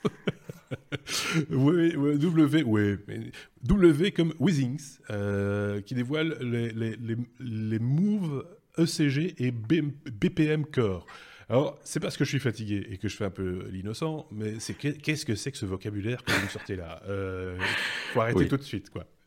Non, WeThings, marque française, s'il vous plaît. À nouveau, parce que racheté par Nokia et re-racheté par le fondateur de dont je suis fan aussi et utilisateur, mhm. euh, qui ont pour moi la meilleure application smartphone euh, de, de, de, santé, on va dire, euh, qui existe en ce moment, mhm. lance, en fait, vous, vous, souvenez, il y a Apple qui a lancé sa, sa nouvelle Apple Watch qui avait mhm. l'électrocardiogramme intégré, donc ça c'est la, la grande nouveauté, à un prix dérisoire, très cher. Donc, comme on connaît les, les produits Apple, non... un prix Apple, voilà, c'est ce que j'ai dit, un prix trop cher. Pour un, prix, un prix cohérent, on dit dans ces cas-là. oui, si vous voulez. Euh, donc, donc WeThings, ils ont sorti une, une montre en, entrée de gamme euh, au, niveau, au niveau du prix. Euh, qui euh, du coup intègre cette fonctionnalité là aussi. Donc c'est la la euh, la Move ECG, donc une, une, montre tout à fait classique, donc qui n'intègre pas d'écran, qui intègre juste les, les, aiguilles d'une montre ainsi qu'une deuxième aiguille qui va être configurable, c'est une aiguille qui montre un pourcentage, donc il va indiquer une progression dans une activité qu'on a pourra choisir via l'app, mais qui intègre donc cette fonctionnalité d'électrocardiogramme à la demande pour détecter donc ces, ces, ces problèmes euh, euh, de, de, santé. Donc ça, c'est une chose. Mhm. Euh, il y a l'avantage, c'est que bon, elle est, elle est euh, pas, pas très chère. Donc ça, c'est une bonne chose. mais aussi, il y a une autonomie qui est de, de, de quelques mois. Donc ça, c'est ah l'autre avantage aussi, euh, par rapport à une montre à écran qui va forcément euh, consommer beaucoup de beaucoup de d'énergie. Mmh. Euh, là, on a, on parle de, de, mois et, et, et, le prix, on est là en dessous des, des, des 100 euros pour l'entrée de gamme de cette montre, cette montre-là, qui du coup est un petit peu moins cher que l'Apple Watch aussi hein, pour, mmh. cette fonctionnalité-là. Donc voilà. Après, il faut aimer les, les, styles, les styles de montre. Ça, oui, mais toujours, voilà, une montre n'est pas l'autre et c'est enfin, eux, ils ont choisi leur camp, c'est l'aspect santé, sportif, euh, personne active ou pas nécessairement en fait. Hein, euh, mais voilà, c'est totalement défendable. Hein, soyons clairs. Ils avaient des balances aussi. On avait, je pense que Marc avait testé des balances, etc. Mhm. euh, et puis il y a aussi un autre accessoire qui est déjà plus ancien euh, et qui revient un peu à la mode. Voilà, c'est le le tensiomètre. Voilà, c'est Exactement, c'est un bracelet qu'on met autour, de, autour de, du bras pour euh, normalement euh, prendre le, les pulsations, le rythme cardiaque. Et là aussi, ils ont maintenant intégré d'autres technologies, donc le, euh, le CG aussi, l'électrocardiogramme aussi, euh, mais ils ont l'attention euh, et ils ont euh, aussi, aussi intégré, que je dise pas de bêtises, euh, donc euh, voilà, le CG, la, la pression euh, sanguine euh, et un stéthoscope. Voilà, je cherchais ah. mes mots, un stéthoscope digital, donc qui permet en fait de combiner pas mal d'informations qui, qui, qui, qui, vont être après reliées, reliées sur sur l'application et vous donner vraiment un, un, un, un aperçu de, de votre état physique. Oui, attention, ce n'est qu'un aperçu, rien de tel qu'un conseil médical, qu'on le dit chaque fois, mais c'est important de, le rappeler parce que voilà, c'est pas, ce ne sont pas des médecins, euh, ces, machins-là, et des fois ils sont à côté de la plaque, hein, il faut le reconnaître aussi, donc euh, il faut faire attention. Sébastien. Pour la petite euh, question, justement, c'est que euh, la fameuse Apple Watch dernière génération qui a son, son petit ECG, euh, il n'est pas disponible en Europe, il n'est pas activé, notamment parce que pour pouvoir utiliser cette dénomination de, de, de, de capteur de CG, ils doivent obtenir des, des agrégations de, de des autorités médicales, etc., mmh. qu'ils ont visiblement presque obtenues, ou en tout cas obtenues aux US. Par la FDA, mais qu'ils n'ont pas encore obtenu mmh. avec les autorités européennes. Donc, quid de ce device euh, WeThings Est-ce qu'ils ont déjà les autorisations officielles ou si pas, quand est-ce que ce sera disponible? Les appareils ne sont pas encore euh, sortis. Il n'y a pas d'annonce quand est-ce qu'ils vont effectivement sortir. Donc, à mon avis, ça doit, ça doit bloquer de ce côté-là. Effectivement. Donc, euh, euh, voilà, dès qu'ils sont sortis, on va vous tenir au courant. je serai le premier informé. Donc, ça, on, ne peut pas dire le contraire. Pour ça, en Europe, on est quand même bien loti, même si c'est restrictif, ça peut être contraignant, etc. Mais c'est plutôt bien de mettre les bons noms sur les choses et pas se tromper. Je veux dire, c'est pas demain quelqu'un qui peut faire un truc qui se met dans l'eau et qui fait des bulles et appeler ça une aspirine. Je veux dire, c'est euh, c'est, il faut faire attention à ce qu'on fait, à ce qu'on dit, surtout quand il s'agit de la santé des gens. Euh, voilà, ça peut être, de, à mon avis, et, avec l'aide d'un médecin pour comparer un petit peu les résultats de ce que vous donnent ces appareils-là avec les résultats d'appareils professionnels, de voir un petit peu si on est dans une fourchette euh, normale ou, raisonnable. si les résultats sont fiables, tout simplement. Oui, voir si c'est fiable. Mmh. Moi, je, sais que si vous allez chez votre médecin avec votre tensiomètre électronique que vous avez acheté dans un magasin électronique, bah, il, va vous prendre votre tension et on va comparer avec la machine. S'il donne la même, tant mieux. S'il donne pas la même, bah, vous savez que vous avez dépensé de l'argent pour rien. pas chez le médecin, hein, sur, la machine. Donc euh, voilà, c'est quand même, il faut quand même faire attention euh, avec ce genre de, avec ce genre d'informations, même si on sait et on le dit, ça et là.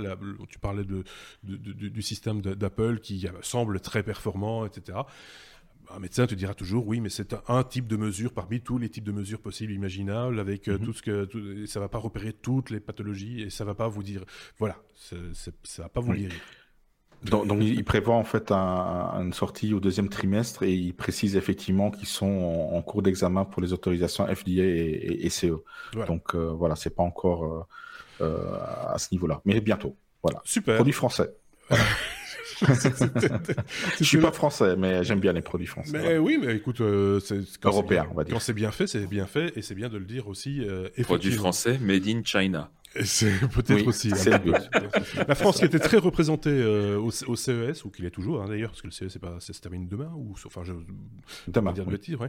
euh, plus de 200 entreprises, je pense, qui sont représentées euh, comparé à la Belgique où il y en a 6 euh, six startups euh, qui, qui, en tout cas du côté francophone, qui, qui, qui, sont sur place. cette surreprésentation de la French Tech, on aura peut-être l'occasion d'en reparler dans un prochain épisode, parce qu'il y, il y avait euh, certainement aussi des choses à voir de ce côté-là. Il y a des choses qu'on ne sait pas encore au moment où on enregistre. Hein. Je pense qu'il y a des prix, justement, on en parlait là tantôt, mais octroyés aux startups les plus innovantes, etc. Souvent, là, il y a des choses, des petites découvertes, des petites pépites à, aller trouver. Euh, donc, euh, ça, on aura sans doute l'occasion d'en reparler, soit avec mes deux petites camarades ici, soit avec d'autres, hein, vous le savez, puisque ça tourne chez les technos. C'était le 196e épisode, celui du 10 janvier 2019. Merci Sébastien, qui était en Suisse. Merci. Le Luxembourg, j'ai l'impression de présenter l'Eurovision. Merci le Luxembourg, euh, two point. Euh... non, c'est plutôt 12, hein, Luxembourg. oui, c'est ça, bien sûr. euh, oui, oui, non, non, mais c'est vrai, c'est tout à fait possible. Euh... On dit n'importe quoi. Merci de nous avoir écoutés. Cet épisode était très long. Je pense qu'on n'a jamais fait aussi long, mais que voulez-vous? Nous sommes de grands Désolé. On avait envie, c'est comme ça. Merci à vous de nous avoir suivis. N'hésitez pas à commenter cet épisode, les pouces vers le haut, abonnez-vous sur notre chaîne YouTube ou sur les applications de podcast habituelles. Vous êtes évidemment toujours les bienvenus pour commenter également nos bafouilles. N'hésitez pas un seul instant. À très bientôt. Au revoir.